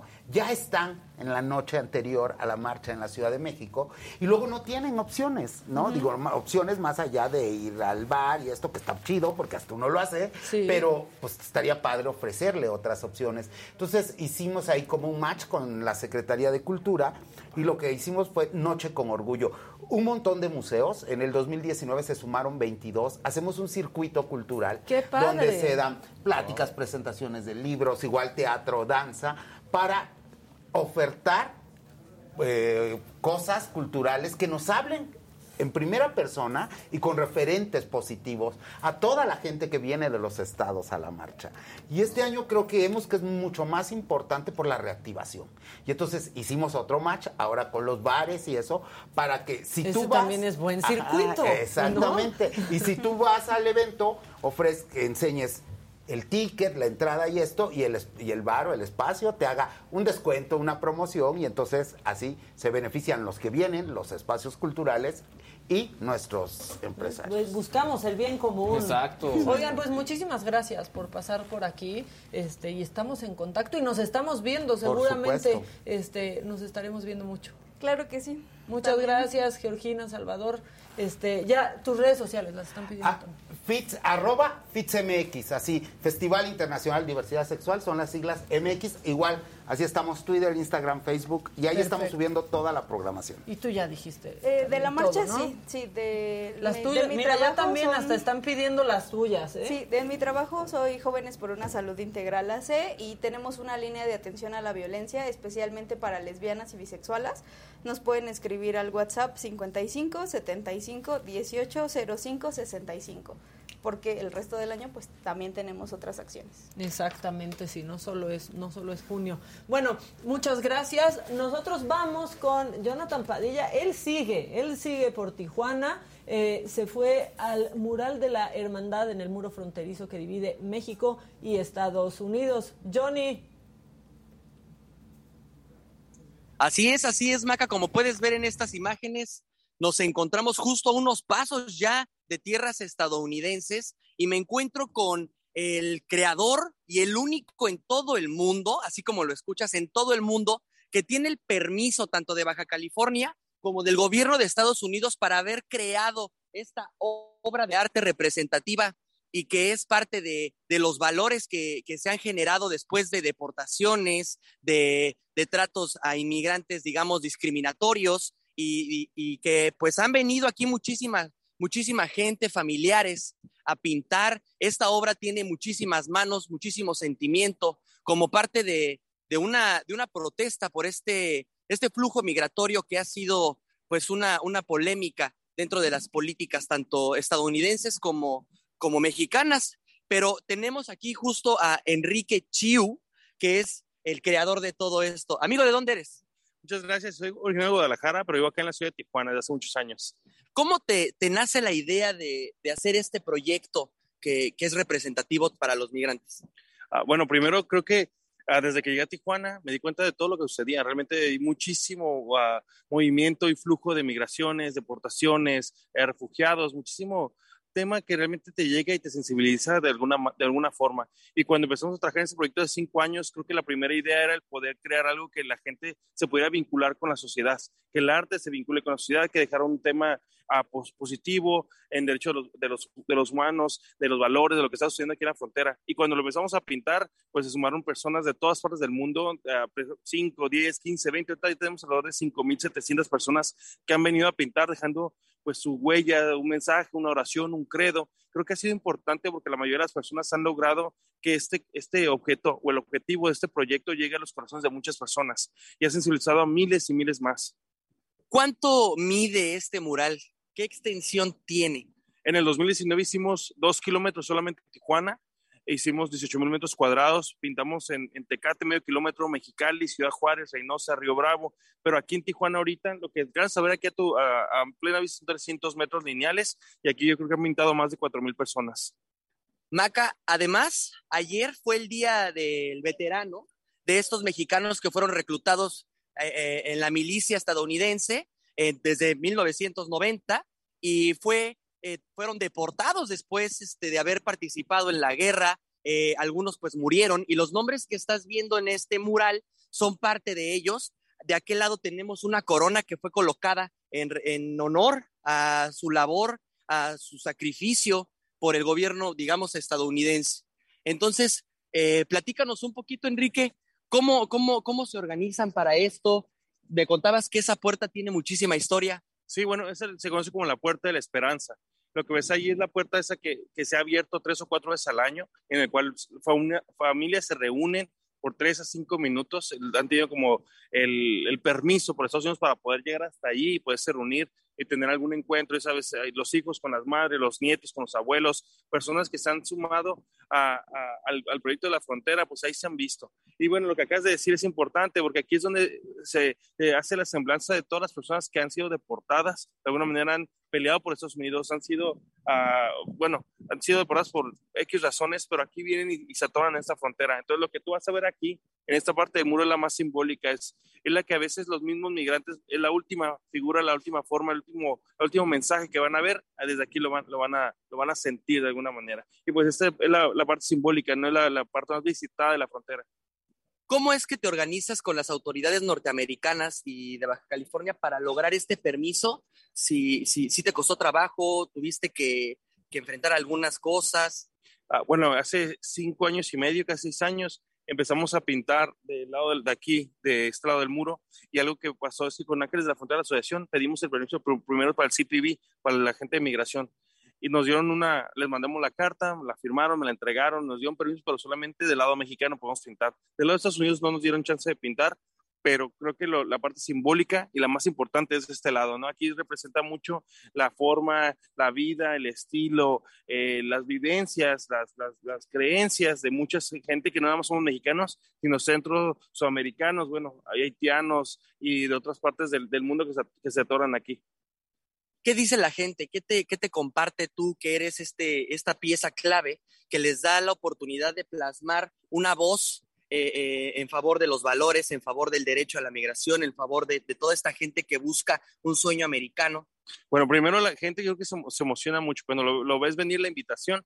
La, la, gente viene aquí con ese propósito. las personas que vienen de su propia cuenta, que viajan desde otros países, especialmente como el fin de semana pasado, que vinieron de, Guatemala, que vienen de Guadalajara, que vienen de Oaxaca, que vienen de Ciudad Juárez, que vienen de otros lugares, eh, viajan especialmente un fin de semana, vienen con la emoción y con un objetivo que nosotros, el dejar un mensaje positivo, un mensaje de valores, un mensaje de, de, de paz, ah, para que la gente lo vea y al final se quede con él.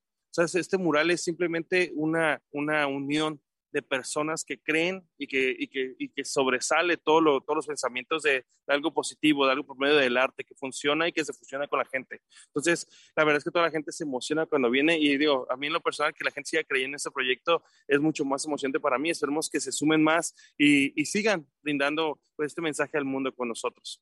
¿Cuál es el mensaje que le mandas a la gente que está viendo todo esto y que de alguna manera igual le causa un sentimiento, quiere participar? Habrá manera de que igual y no pueden venir, te pueden mandar a ti una fotografía o algo con un dibujo que ellos puedan, o alguien o tú mismo puedas compartirlo o, Sí, lo hemos hecho. Fíjate que, ah, bueno, me han hablado, me han mandado mensajes desde la India, de Canadá, de China, de Japón, mensajes dejándome como una oración, un texto, un, un mensaje de paz y lo hemos escrito directamente sobre el muro. Y bueno, para la gente que quiera venir es bienvenida. Normalmente yo aquí tengo los materiales, la cosa es que la gente siga sumando este proyecto y seguir avanzando. Entonces, que vengan, que sea una vuelta, estamos juntando cada mes, lo pueden encontrar desde mis redes sociales, la invitación que, que subo todo el tiempo, que es Enrique Chiu Arte, ahí subo todo el tiempo las invitaciones con las fechas para que la gente se sume.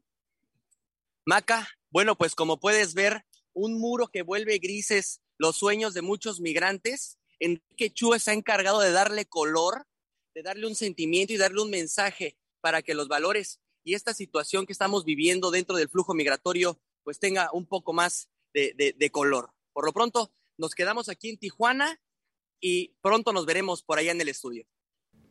Pues sí, ojalá que sí pronto. Jonathan ya se anda quedando a vivir eh, por allá. Bueno, en los temas que nos están preguntando en el chat, eh, bueno, tras el paso del huracán Ágata por Oaxaca, que ya es baja presión remanente. Hoy en la mañanera el gobernador Alejandro Murat pues hizo un recuento de daños, informó que hay 11 personas fallecidas, 33 desaparecidas, que fueron eh, pues tres las regiones más afectadas, la zona costera, la zona alta y la Sierra Sur, y quien eh, pues que en 26 municipios se emitió una declaratoria de emergencia en la zona eh, de la costa y en la Sierra Sur se suspendieron clases y sobre lo que estaban preguntando ahorita, sobre estos audios que ayer, eh, pues este audio en específico que ayer presentó Alejandro Moreno, presidente nacional del PRI, de una conversación con el senador Manuel Velasco, donde pues se revelarían presuntas presiones y amenazas del gobierno federal para votar a favor de la reforma eléctrica.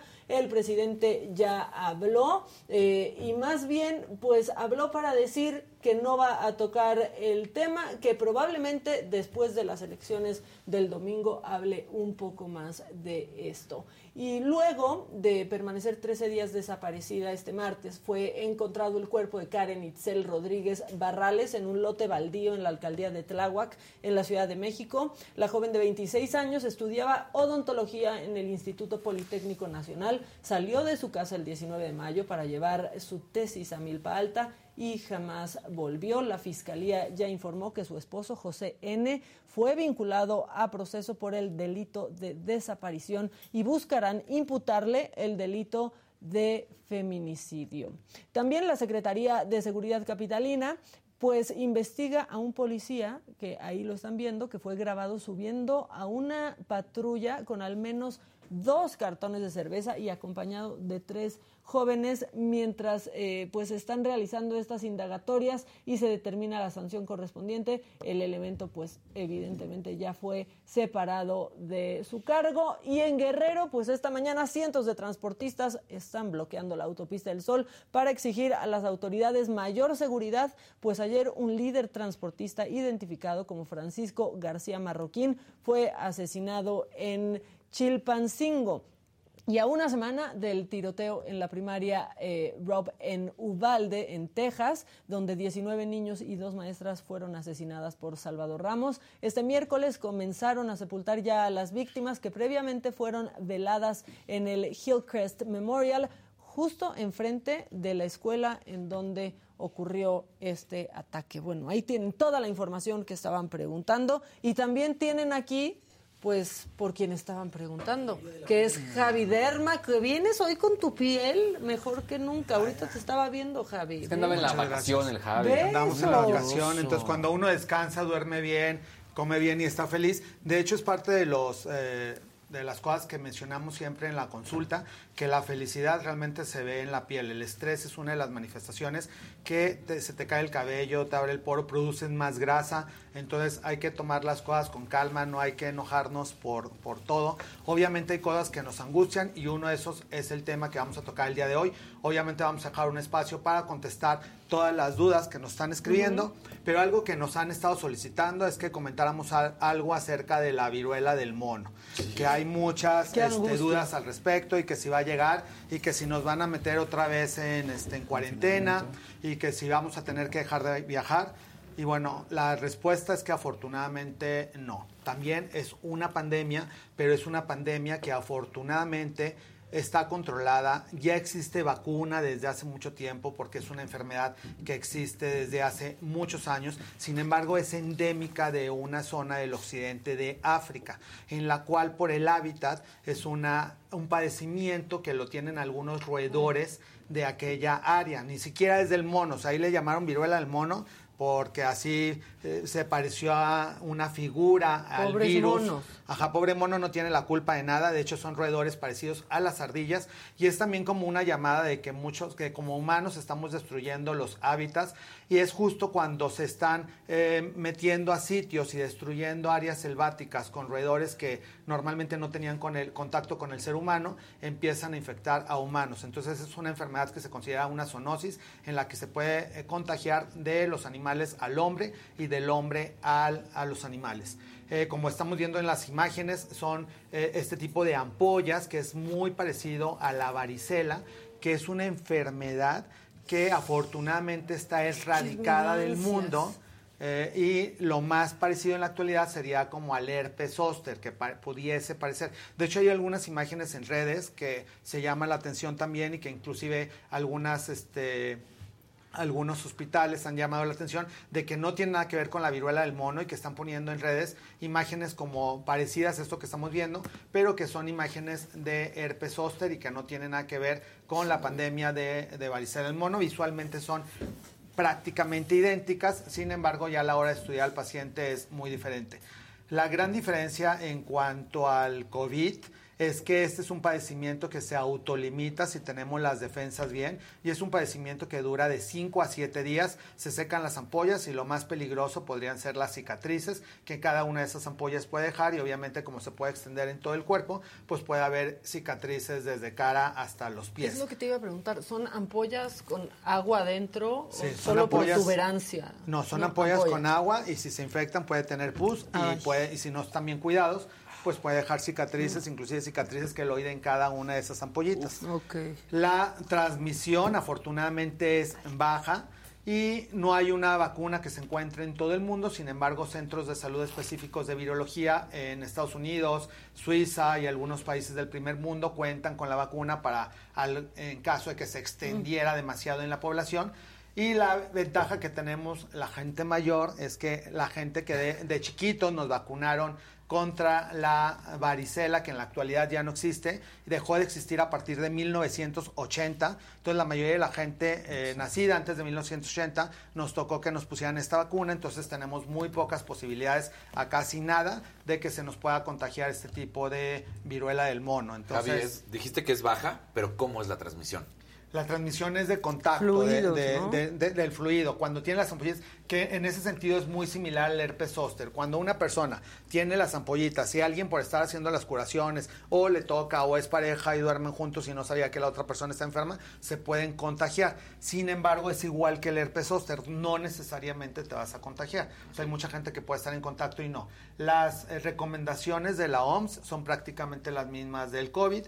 Eh, esta enfermedad se transmite muy poco por eh, vías respiratorias, sin embargo, si hasta en el 3% podrían tener eh, inhalación o en la tos poder escupir un poquito de micropartículas del virus, entonces lo ideal, sobre todo en viajes o si estamos en lugares con mucha gente, es seguir utilizando el cubreboca, lavarnos las manos frecuentemente, seguir utilizando estas soluciones alcoholadas, entonces prácticamente las mismas este, indicaciones que con el que con el COVID. Entonces, si ya aprendimos a llevar ciertos cuidados eh, en la vida diaria, entonces va a ser exactamente lo mismo para esta. Sin embargo, pues la buena noticia es esto, que el grado de contagio es bajo, no nos va a limitar las actividades, no vamos a volver a entrar en una, eh, una cuarentena como lo que pasó con el, con el COVID, porque eh, se necesitan muchas situaciones para que realmente llegue a ser eh, muy grave. Entonces, los grandes centros virológicos del mundo están relativamente tranquilos de que a, pesar de que se extienda fácilmente,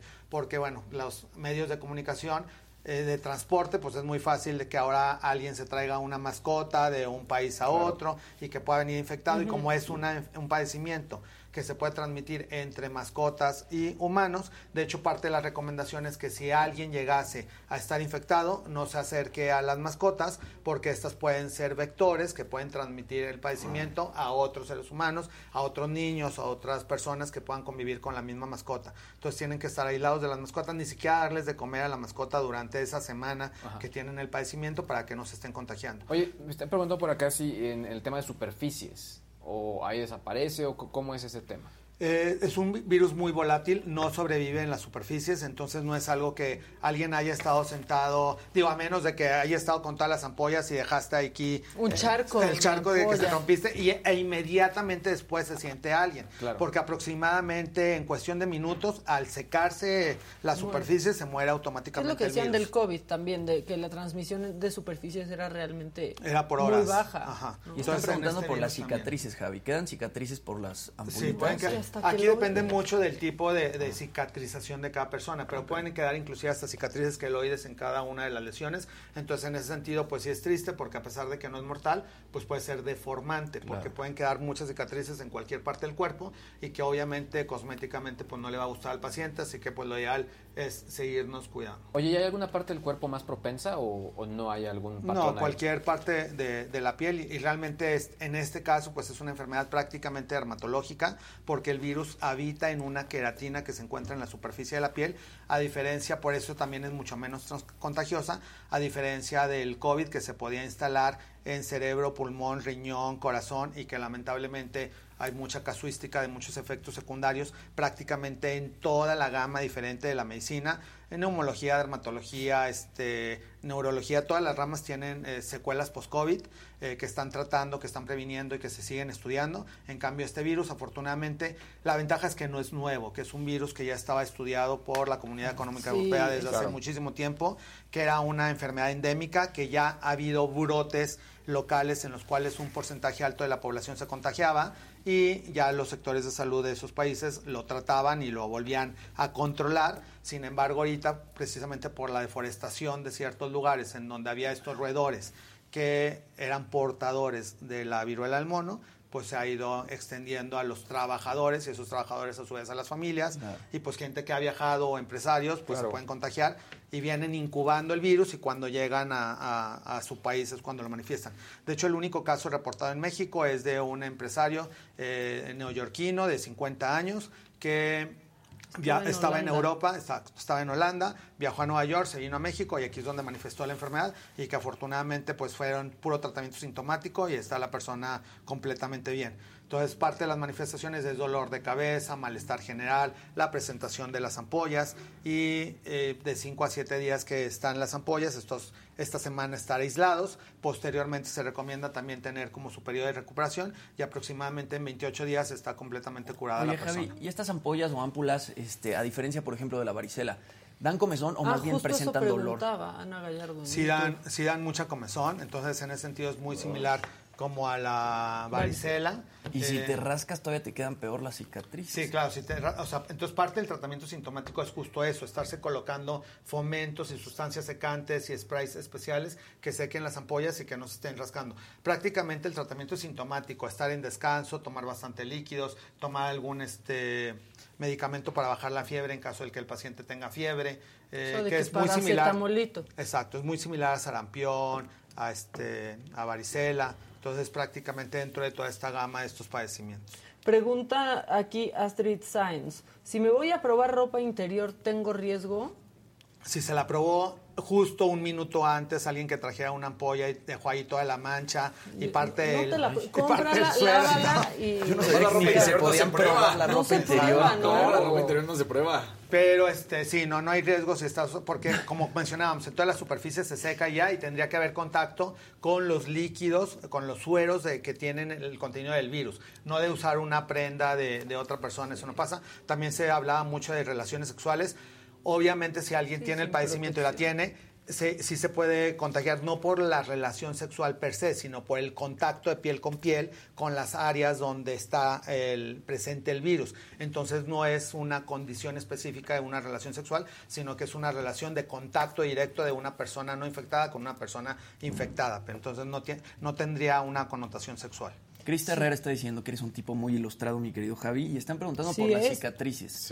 Este, una vez que, no sé, ya te dio la viruela y te quedaron cicatrices, ¿cómo puedes este, pues, desvanecerlas o quitártelas por completo? Sí, afortunadamente ya también hay mucha tecnología para cicatrices, que al igual que acné, eh, varicela, herpes, se pueden, eh, si son cicatrices hipertróficas, se inyectan con una sustancia que se llama triamcinolona, se baja nuevamente, queda nada más como una mancha y luego sobre la mancha podemos hacer tratamientos con láser, ya sea si es una cicatriz muy roja con un láser que se llama Vivim, si es una cicatriz de del color de tu piel con un láser que se llama CO2 fraccionado y pasa por un proceso de cicatrización porque es una mini quemada que se va a formar nuevamente una costra, pero una costra controlada porque aquí únicamente abarcamos micras de la piel entonces ya no daña y ya no vuelve a producir otra cicatriz, sino que va mejorando las, las capas. Aquí el problema de las ampollas es el daño que hace un proceso inflamatorio que abarca todas las capas de la piel. Entonces, por ejemplo, con el láser, con los peelings que dicen, es que esos te van adelgazando la piel y te pueden lastimar. No lastiman porque ya son procesos controlados que abarcan únicamente la última capa de la piel. En cambio, todo lo que es un proceso inflamatorio, como el acné o estos virus, varicela,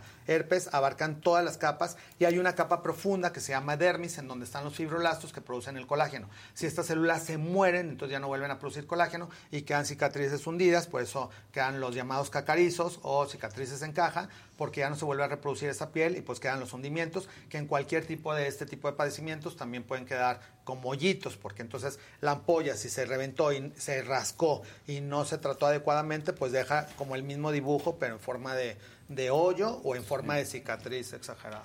Oye, Adolfo Fuentes está preguntando y pónganos en el chat todas sus preguntas, de paso sus likes también, pero Adolfo Fuentes dice, una pregunta, desde hace tres días tengo una sensación de ardor en la pierna e ingle, no tengo salpullido, pero me puse crema y aloe vera en gel, pero la sensación sigue, ¿qué puedo hacer? Muchas veces son determinados tipos de neuralgias, que hay gente que de repente amanece y bueno, y ahorita con todo lo que hay también el cerebro es muy poderoso y se, empiezan a angustiar de más, nos angustia que amanecieron con el dolor de en un brazo o en una pierna. Sí, ya piensas que hay la vena. Claro, y muchas veces es porque un día antes pudieron haber estado con la pierna doblada mucho tiempo y así como de repente se duerme y empieza todo el hormigueo, en la noche también hay un proceso de reparación de las terminaciones nerviosas y durante el día pues sentir una sensación de ardor o de comezón como una sensación porque ni siquiera es una comezón real o un ardor o un dolor muy importante, sino que únicamente hay ahí como una neuropatía que cambia un poquito por la microinflamación de las terminaciones nerviosas.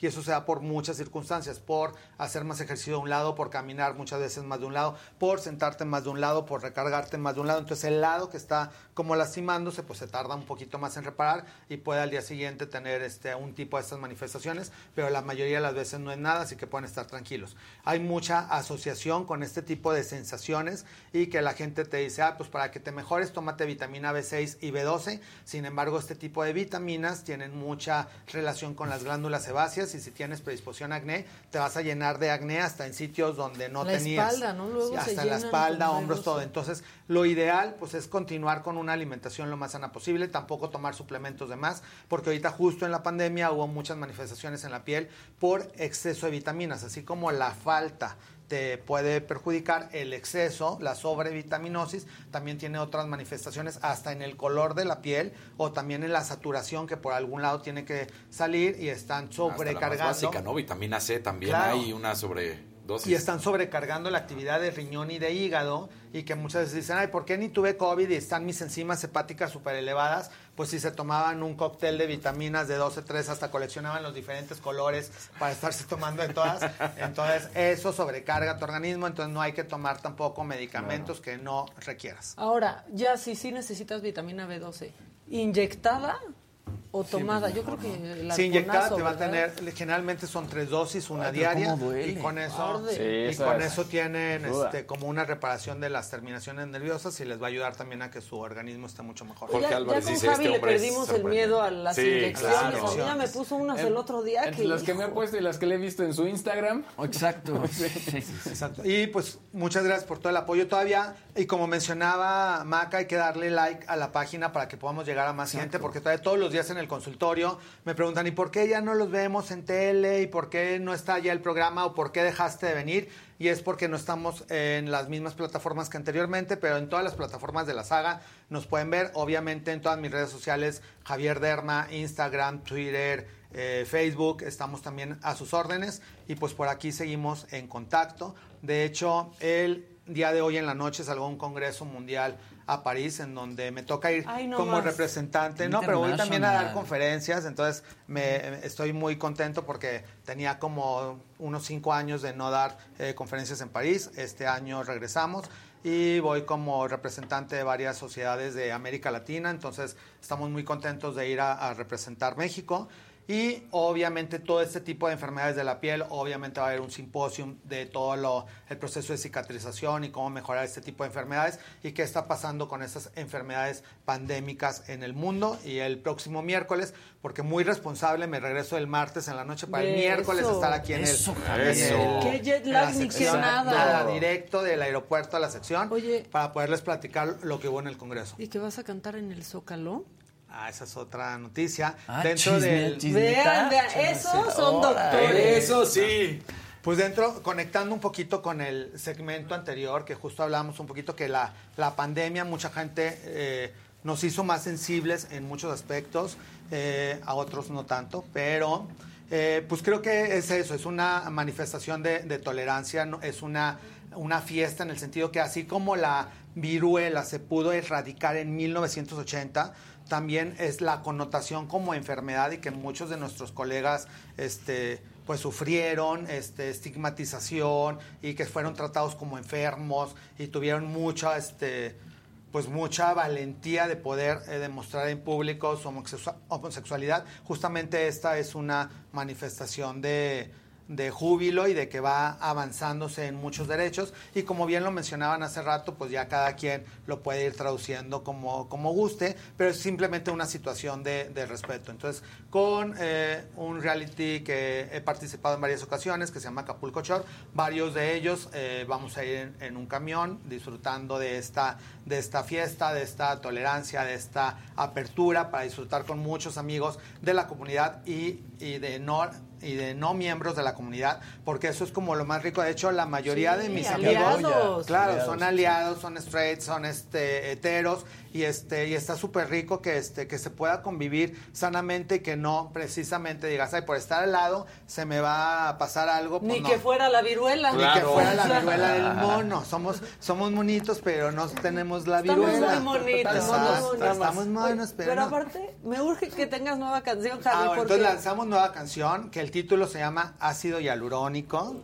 Entonces ya es la primicia. ¿Ya? Grabamos video este lunes, un servidor y Karime Printer haciendo connotación a que el ácido hialurónico se puede colocar mi, esposa energética en, toda, en cualquier parte del cuerpo. Entonces yo creo que como en 15 días lanzamos la, la canción. En el Pride vamos a traer un camión para que por ahí este nos nos visiten y al terminar el Pride va a haber un evento en el Zócalo donde van a cantar grandes artistas y vamos a participar Karime Printer y un servidor que ni cantamos ni bailamos, pero le vamos a hacer la lucha ahí para, Muy bien.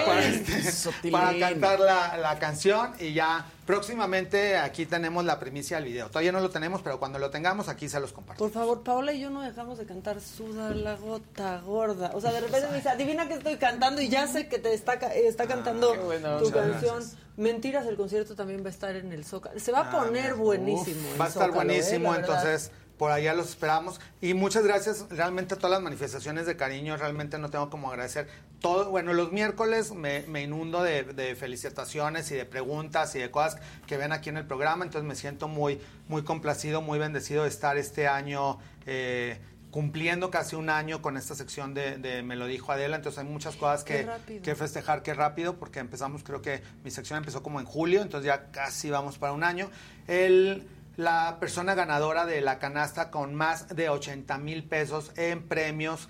Eh, ya las recibió en su hogar, es del interior de la República, entonces nos va a mandar un video en donde está disfrutando de todos sus productos y que próximamente se los pondremos aquí para que puedan ver que le llegó, que lo recibió y que está gozando de sus productos. Y ya estamos formando la nueva canasta que esperemos para finales de este mes, tanto para disfrutar, que hay muchas cosas que festejar este mes, que el Día del Padre, que el mes del Pride, que que no nos dio la viruela del mono. Que hay mucho que festejar. cada día es este, una manifestación de, disfrute y de manifestar y de agradecer. Entonces vamos a seguir haciendo esta canasta para que todos ustedes que nos hacen el favor de poner su manita arriba, poner like a esta página y compartir. Les mencionaba, menciónenles a sus amigos, a sus amistades que les gusta estarnos escuchando y viendo en este programa, que estamos por las redes de la saga, porque todavía hay gente que está desconectada, que no supo dónde quedó la, programación, y pues aquí está. O sea, miren, en resumen, si les gusta, recomiéndenos con sus amigos. Si no les gusta, con sus enemigos. Exacto. Pero recomiéndenos, no nos importa. si no les gusta el programa y están aquí, qué bueno, también,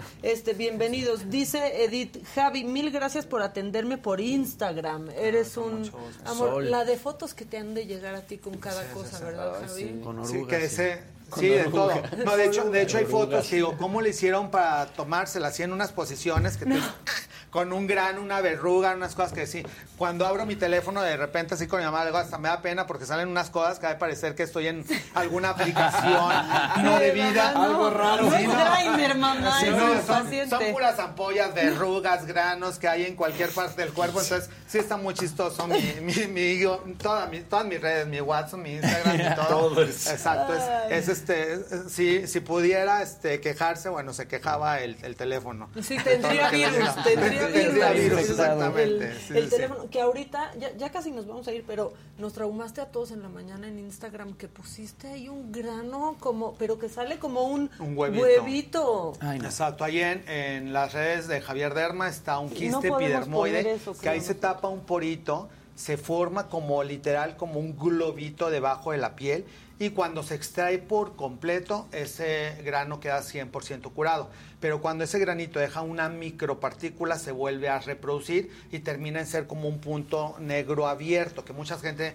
también me escribe. ¿Y qué puedo hacer con un punto? Se llama punto de Winner, en el que este queda como un puntito negro que cada vez que lo exprimen sale y muchas veces hasta huele fétido porque es una queratina ahí que se empieza a podrir mm. y que bueno, que dicen, ¿cómo algo tan chiquito puede oler así a, todo el cuarto? Uy, no, pues sí se puede. pues sí se puede. Entonces, se puede. Las próximas aplicaciones ya van a ser rascahuele para que aparte huelan lo que sale de, los videos. y este, entonces, ese cuando se saca por completo, pues ya quedas curado. Cuando no se saca por completo, se va abriendo y entonces lo que se necesita es una pequeña cirugía en la que anestesiamos, hacemos una pequeña incisión, sacamos toda la cápsula, ponemos un punto y así se cierra el porito nuevamente y puede quedar prácticamente en cualquier parte del cuerpo. Sin embargo, existen más comúnmente en áreas donde hay vello, que puede ser como en el área de la barba, en el cuello, en ingle, en axila, que son los sitios más comunes en donde se hacen este tipo de quistes. O sea, si tienen uno que se lo exprimen y luego se les recarga otra vez y así. Sí, mejor acudir a consulta para operarlo o extirparlo en el consultorio, porque lo único que están haciendo al exprimirlo y exprimirlo es estimular a que vaya creciendo. Entonces, un, eh, como en la magia, en una cápsula que puede estar pequeñita, termina siendo pues un, un quiste muy grueso. De hecho, en alguna imagen también llegamos a operar un quiste de 10 centímetros, que ya el paciente parecía que tenía el cachete con una papera gigante y que bueno, tampoco nos explicamos cómo se dejó tanto, pero era un doble cachete, el, cachete del paciente que tenía un quiste epidermoide y toda esa pura cápsula de queratina que obviamente tenía un olor Quiero fétido. Ver ese video. Ah, luego se los paso. Parece que no tiene fin, o sea, sale y sale y sale y sale. Y ya con un olor. Pero ese es un problema, Javi, eh, creo que en mundial, pero sobre todo en México, que la gente tiene miedo de ir con el doctor, ¿no? Y dejan que pase y que pase. Ahorita que decías, ¿cómo llegó a ese tamaño de bola? Porque cuando ya está al principio, en vez de irse a atender como que, ah, luego, o ah, sí, es como una desidia que, que, que, como no te mata, o sea, que no pasa nada, así, ay, luego lo hago, luego lo hago, y se van pasando los meses, los años, porque ese quiste para llegar a ese tamaño tenía cerca de 12 años. Entonces pues, es algo que duró muchísimo tiempo. Ya, ya le hacían Tenía apego ya. Sí, ya era un, cariño al quiste. Entonces, pues sí, la, la, lo ideal, esas cosas son benignas pero también hay cosas malignas. Entonces lo ideal es cuando tengas alguna lesión que no se, la mayoría de las lesiones en 28 días, que es el ciclo celular, se quitan solas. Cualquier grano, cualquier lesión que no debería estar en la piel, hasta las enfermedades como la viruela del mono. Si pasan más de un mes, dos meses, tres meses, si sigues con una lesión, un grano, un quiste, un, algún, un lunar que sangra, alguna cosa que no está fuera de lo normal, hay que acudir a, algún dermatólogo, que afortunadamente existen en todos los estados de la República, para que puedan diagnosticarte y dependiendo del diagnóstico es el tratamiento que requieras. Así que, pues eso, ese sería el principal consejo. Hay una cosa que se llama quiste pilonidal, que sale luego en el coxis y es dolorosísimo, ¿no? Conozco unas personas que, que lo tenían y pues de pronto se te inflama y te lo tienen que drenar, pero sigue saliendo hasta que te lo hasta que se opera. Y ese puede si avanza mucho puede ser este inclusive medio grave porque se puede ir introduciendo casi hasta la columna, entonces tienen que hacer medios de contraste en donde se introduce un, un, líquido especial para que por medio de un sistema de, de una iconografía y radiografía se vaya ilustrando hasta dónde va el contenido del quiste, porque va creciendo como un dragón, como un dragón chino hacia adentro. Entonces se tiene que operar todo el canal para sacar hasta la raíz y muchas veces ya son cirugías de quirófano que se tienen que hacer en conjunto con cirujano plástico para poder hacer toda la reconstrucción del canal. Eso está, o sea, pero y si alguien ya le salía y le dejó de salir, puede ah, pues, ser que se eliminó, que ya haya cicatrizado, que su mismo organismo cicatrizó todo el túnel y que ya, ya. quedó curado. Pero si es una lesión que, como mencionas, se está abriendo y sale y se cicatriza y sale. pompa ajá, y está creciendo porque está formando como un absceso interno. Entonces, cuando tengan cualquier tipo de estas lesiones, que hay gente que dice, no me puedo ni sentar, me duele recostarme, no pueden hacer abdominales, entonces porque tienen una lesión que le está lastimando, pues no esperarse años. Lo ideal es acudir a consulta cuando están iniciando este tipo de lesiones y obviamente va a ser mucho más sencillo el procedimiento quirúrgico a que si pasa un año, si tienen que quitarte una cápsula mucho más grande. Y preguntan rápido ya para dejarte ir, una mancha blanca en la lengua, ¿qué puede ser? Pues la, lengua es una extensión de la piel porque es una mucosa que así eh, puede tener también cicatrices, también puede dar este eh, herpes, puede dar cualquier tipo de enfermedades. Y también puede haber manchas como tipo vitiligo. Entonces pueden ser varias cosas. Puede ser un hongo que decolora la piel, que ese sería un poquito más fácil porque sea un medicamento antimicótico y se cura. O puede ser un padecimiento inmunológico del tipo vitiligo que le está produciendo una mancha blanca. Entonces lo ideal es acudir a consulta. Hay veces que inclusive tenemos que tomar un ligero raspado para mandarlo a cultivar y ver si crecen bacterias o hongos. Y dependiendo de lo que crezca es el tipo de tratamiento que le indicamos. Pues ya está, Javi. Ya, ya nos vas a París. Nos vamos a París hoy en la noche, pero el próximo miércoles aquí estamos. No olviden dar su like y pues que tengan un lindo resto de miércoles. Muy bien, Javi, todos te aman, ya dicen que sustituya a Gatel, pusieron aquí en el chat. No, no, aquí déjenoslo. Aquí, estamos bien. No te podrías ir a París, ir a la marcha. Compañeros, ya nos vamos. ¿Algo más que quieran decir, añadir? Pues nada más. Que pues nada, que si están viendo este programa únicamente en repetición, que dejen sus super gracias y, aún pueden todavía dejarnos su super chat. Recuerden, entre más cálido, mucho mejor. Exactamente. Pregunten, que contestamos. Jimmy, ¿algo del juicio de Johnny Depp? Pues todavía no hay veredicto final. Vamos a tener que esperar, pues no sé, Ilan me dijo que podemos esperar hasta el viernes. Ojalá hoy tengamos información. Si hoy sale la información, se las traemos el día de mañana. Y dijo también el abogado ¿eh? que mientras más se tarde puede no estar leyendo también a Johnny Depp en, pues en, ya en el veredicto. Bueno, Dani, ¿algo que agregar? No, todo bien. Bueno, pues ya no tenemos nada que decir, entonces ya nos vamos. todos me pidieron que si no iba a platicar del partidazo que, se vio ayer de, también eso, de Nadal contra Djokovic. La verdad es que además Nadal sigue siendo muy dominador, pero ya saben que ahorita estamos haciendo un poquito diferente la información deportiva, pero sí un juegazo el que se vivió ayer. Entonces, pues este hombre sigue siendo el mejor en tierra batida de la historia, Rafael Nadal. Pues ahí está, ya está la información, están informados, divertidos, algunos enojados, pero ya aliviánense, disfruten el día, sean felices y este disfruten que ya es otro mes, un mes más, ya casi es Navidad, hasta mañana. Adiós, no se enojen porque se arruga. no se enojen, se, arruga el que se enoje. Se les arruga. Disfruten el orgullo. vámonos. vámonos.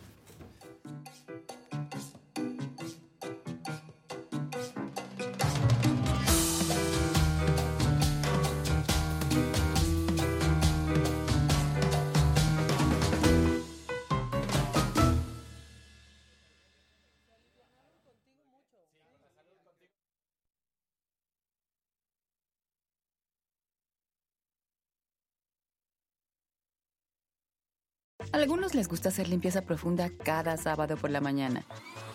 Yo prefiero hacer un poquito cada día y mantener las cosas frescas con Lysol. El limpiador desinfectante Brand New Day de Lysol limpia y elimina el 99.9% de virus y bacterias. Y puedes usarlo en superficies duras y no porosas de tu hogar con una fragancia que lleva a tus sentidos a un paraíso tropical. No solo limpies, limpia con Lysol.